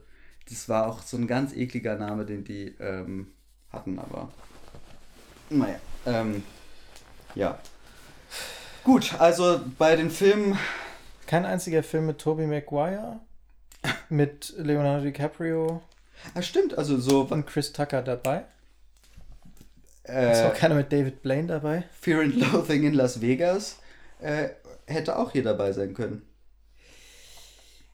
Würde raufpassen auf die Ja, Liste. Der ist bestimmt unter den Top 100. Definitiv. Aber Ich weiß, was der Platz 31 ist. Was? Glaub, rate mal. okay, warte mal. Äh, Er würde diese Gruppe hier auch sehr diversifizieren. Taxi Driver. Ach, äh, ernsthaft, Inwief- ernsthaft, ernsthaft ernsthaft diversifizieren. Ach so. Ja, ja. Ähm, Oh, den, den Film habe ich ausgemacht. Ich fand den so scheiße. wirklich? Ja, ich habe den, ich glaube, so nach Hälfte oder zwei Dritteln ausgemacht. Ich konnte es nicht ertragen. Ich fand das so, so nervig. Das Furchtbare ist, dass ich da schlecht gegen argumentieren kann, ähm, weil ich den auch zu so einer Zeit gesehen habe, in der ich mich manchmal bei bestimmten Filmen so ein bisschen verkrampft habe und bei dem, glaube ich, auch nicht so wahnsinnig viel damit anfangen konnte. Aber ich glaube, eigentlich ein ganz guter Film, oder? Ich weiß es nicht. Nö. Ähm, okay, was ist es dann? Naja, ich meine, diversifizieren. Es gibt ja Millionen Filme, die das jetzt diversifizieren könnte. Ich nehme mal nicht an, dass es äh, Jean Rouges äh, Chronicle of a Summer ist. Nee, es ist äh, Spirited Away. Chihiros Reise ins Zauberland. Ach, Mhm. Den habe ich auch letztens nochmal gesehen, so vor anderthalb Jahren. ja. Äh, Holds Up. Sehr gut. Ich äh, habe den nicht gesehen. Ich, Pussy Posse hießen die. oh. Ah, wie unangenehm. Wenn die das heute machen, dann äh, hätten die das heute abgezogen, dann wäre Leonardo DiCaprio nie der Ja. Star geworden, der er heute ist. Ist ein komischer Typ, Leonardo DiCaprio, oder? Ja. Pussy Posse? oh Mann. Ja. Aber Tja. als allerletzten Gedanken, den ich noch mit auf den Weg gehen möchte, ähm, wenn ich einen Film identifizieren müsste, als was mein Lieblingsfilm ist oder den ich am wärmsten empfehlen kann, dann äh, wäre das von ähm, generell einem großartigen Filmemacher ähm, äh, mit einem Namen, der mir definitiv direkt ganz ähm, auf der Zunge liegt, ähm, David Cronenberg. Oh, ja. Ähm, und zwar sein Film ähm, äh, Dead Ringers. Ich nicht gesehen. Ganz, ganz großes Kino. Äh, ich habe bisher noch keinen Film von David Cronenberg gesehen, der mich wirklich kalt gelassen hat. Mhm. Ähm, ich glaube, am, also ich fand ihn nicht schlecht, aber was ich am schlechtesten fand, war irgendwie dieses Cosmopolis. Ähm, aber müsste ich auch nochmal sehen. Aber Dead Ringers ist also insane gut. Ähm, ja, Ähm, geht um Zwillinge, die äh, Frauenärzte sind. Und ähm, eine Dreiecksbeziehung mit einer Frau anfangen, die nicht weiß, dass sie Zwillinge sind. Und ähm, sie entwickeln Gerätschaften für die Gynäkologie ähm, und werden wahnsinnig. das klingt nach Cronenberg. Ich glaube, ich habe nur einen Cronenberg-Film gesehen, ähm, der mich auf gar keinen Fall kalt gelassen hat, aber der dann doch an so vielen Ecken auf so eine seltsame Art und Weise durchgeknallt war, dass ich... Videodrome. Ja. Ja, Ist den kapiert? Also, ja ich, meine, muss ich auch sagen, ich glaube, das ist der, den ich am schlechtesten finde von ihm. Ja, Der ist, glaube ich, bestimmt am höchsten auf dieser Liste hier. könnte gut sein, ja. ja, Ähm, nee, den habe ich auch nicht kap also kapiert. Also die ästhetischen, also die narrativen, ästhetischen Entscheidungen habe ich nicht kapiert. Nee, ich auch nicht. Warum, warum äh, ein Optiker äh, Ja. irgendwie der, der, der, Ja. der Böse ist. Ja, wo ich, ich, äh, ich glaube, irgendwas mit Augen ist da irgendwie sehr, sehr, Ja, aber es, es, es, ja. Es, macht, es macht keinen Sinn, dass es, dass es irgendeinen Brillenverkäufer gibt, der im, äh, im, im, im, ähm, hinter, hinter seinem Optikergeschäft irgendwie eine Hightech-Fabrik hat für äh, irgendwelche nie gesehene Technik und Ja. ähm, damit irgendwie vorhat, die Weltherrschaft zu übernehmen, aber gleichzeitig noch sich die Mühe macht, auf irgendwelchen Brillenmessen aufzutreten. Wieso liegt hier eigentlich Stroh? Ähm, da bin ich so ein bisschen ausgestiegen. Ich, ich, Aber kalt gelassen hat mich der Film trotzdem nicht. Ich würde mir auf jeden Fall, ich habe auf jeden Fall vor mir, mir noch weitere Cronenberg-Filme anzuschauen. mach es. Also mit deiner äh, Partnerin guck Crash. Mhm. Das ist ein Film, der erschreckend sexy ist für worum es geht. Mhm. Mhm. Mhm. Nämlich um Leute, die einen ähm, Fetisch für Autounfälle haben. Ich habe davon gehört, ja. Äh, ganz toll. Also Mhm. auch allein wie der Film dieses Thema gleich am Anfang in der ersten Szene dir präsentiert als Aha. this is what this is going to be about Mhm. Mhm. Mhm. and you're gonna fucking like it. Fuck you. äh, großartig. Ähm, das ist super. Dann das mit irgendwas mit Butterfly. Ähm, auch ganz großartig. Ähm, dann gibt es noch so einen Film, wo es um äh, virtuelle Welten geht. Ähm, mit, mit Jude Law auch großartig. Eigentlich alles toll. Hm. Alles toll. Aber vor allem so Ende der 80er und in den 90ern die Filme, diesen Chefskiss. Dann gebe ich jetzt auch noch eine Empfehlung ab. Ähm, ich kann. Monsieur Hulot. ja, toller Film. Äh, die Ferien des Monsieur Hulot. Äh, Habe ich, hab ich mal als Antwort gegeben auf die Frage, äh, wenn ich mir einen Film aussuchen müsste, der der einzige Film ist, den ich mir für den Rest meines Lebens anschauen könnte, dann, dann wäre das vielleicht der. Weil ich dachte, dass das vielleicht der Film ist, der mich am wenigsten wahnsinnig macht, wenn ich ihn mir noch mehrere tausend Mal anschauen muss. Ich kann nicht behaupten, dass ich einen Lieblingsfilm habe, aber irgendwie gibt es immer diesen einen Film, an den ich denken muss, wenn von Lieblingsfilm die Rede ist. Und das ist Lenny Caution gegen Alpha 60 von Jean-Luc Godard. Das ist eine äh, dystopische, Studie? ja, es ist eine Dystopie. Warum, warum habe ich das Adjektiv gewählt? Es ist eine Dystopie. Es geht um den Privatdetektiv Lenny, Lenny oder Lemmy? Ich glaube Lemmy Caution, der in die Stadt Alphaville geschickt wird. Alphaville ist, glaube ich, auch der Originaltitel oder zumindest der englische Titel. Müsste man mal seine Band dazu benennen. Ja, hey, das wäre eine gute Idee. Ja. Und äh, in Alphaville herrscht nämlich ein, ein, ein Computer, der das öffentliche Leben bestimmt. Dieser Computer heißt Alpha 60. Oh Mann, ist das lange her. Und in dieser Stadt herrscht entsprechend kalte Rationalität. Und Lemmy Caution ist ein Held aus, Alten Zeiten. aus, aus alten Zeiten, der tatsächlich auch keine Erfindung von Jean-Luc Godard ist, sondern äh, eben so ein Groschenromandetektiv ist, der in anderen Filmen aufgetreten ist. Und für Jean, von Jean-Luc Godard jetzt eben für diesen Film wiederbelebt wird, äh, vom selben Schauspieler auch gespielt, dessen Name mir jetzt schon wieder entfallen ist, ist aber auch schon spät. Und eben in dieser intellektuellen Studie jetzt seinen Auftritt als Hardboiled Detective hat. Also es ist so ein Stilbuch, der einfach fantastisch gut gelungen ist. Und dieser Lemmy Caution, also so ein knittriger, rauchender, Trenchcoat und Hut tragender amerikanischer Detektiv, schlägt sich also durch diese Stadt Alphaville, die von diesem Computer regiert wird, befreit das Mädchen und schafft am Ende die Flucht. Und das ist irgendwie eine total schöne, humorvolle, filmisch gut gemachte, ich finde auch wirklich kluge und philosophisch, meinetwegen auch anspruchsvolle Studie, die ihre irgendwie ironisch eingeflochtenen Elemente des, des amerikanischen Film Noir, aber eben nicht alleine nur ironisch aufbereitet, sondern ähm, auch so ein bisschen die, die, die Freude, den, das, das Suspense des amerikanischen Film Noir mit rein transportiert. Und deswegen fällt der mir immer ein, wenn von Lieblingsfilmen die Rede ist. Okay. Ja. Da ist, glaube ich, ordentlich was zu schneiden. Ach. Ähm. Es, Mhm. ähm, ähm. Ja. der- Warum nicht? Genau. Und dann umso besser. Ganz genau. Nicht, dass wir, oder beziehungsweise du, irgendwann Oh die Gott, genauso bewahre. fragwürdig ist wie die. Ja. Hast du mal. Ja, oh Gott. ähm, ja. Und damit ein. Ähm, Ja, wo immer ihr gerade seid, ähm, fühlt euch aufgehoben, ähm, schaut nicht zu viel Filme, lest mal wieder ein Buch. und es ist auch schon okay, nicht so gut zu finden. Ich denke schon. Ja. Steht zu eurer Meinung, ähm, aber verschließt euch auch nicht vor neuen Erfahrungen. Damit eine wunderbare, gute Nacht. Mein lieber Sonnabend. Komm gut nach Hause. Danke dir, mein lieber Wolf, danke für die Einladung. Es war wie immer sehr angenehm und mir eine große Freude. Mir auch. Adieu. Und bis auf Wiedersehen. So, mal gucken, vielleicht hat er gar nicht aufgenommen.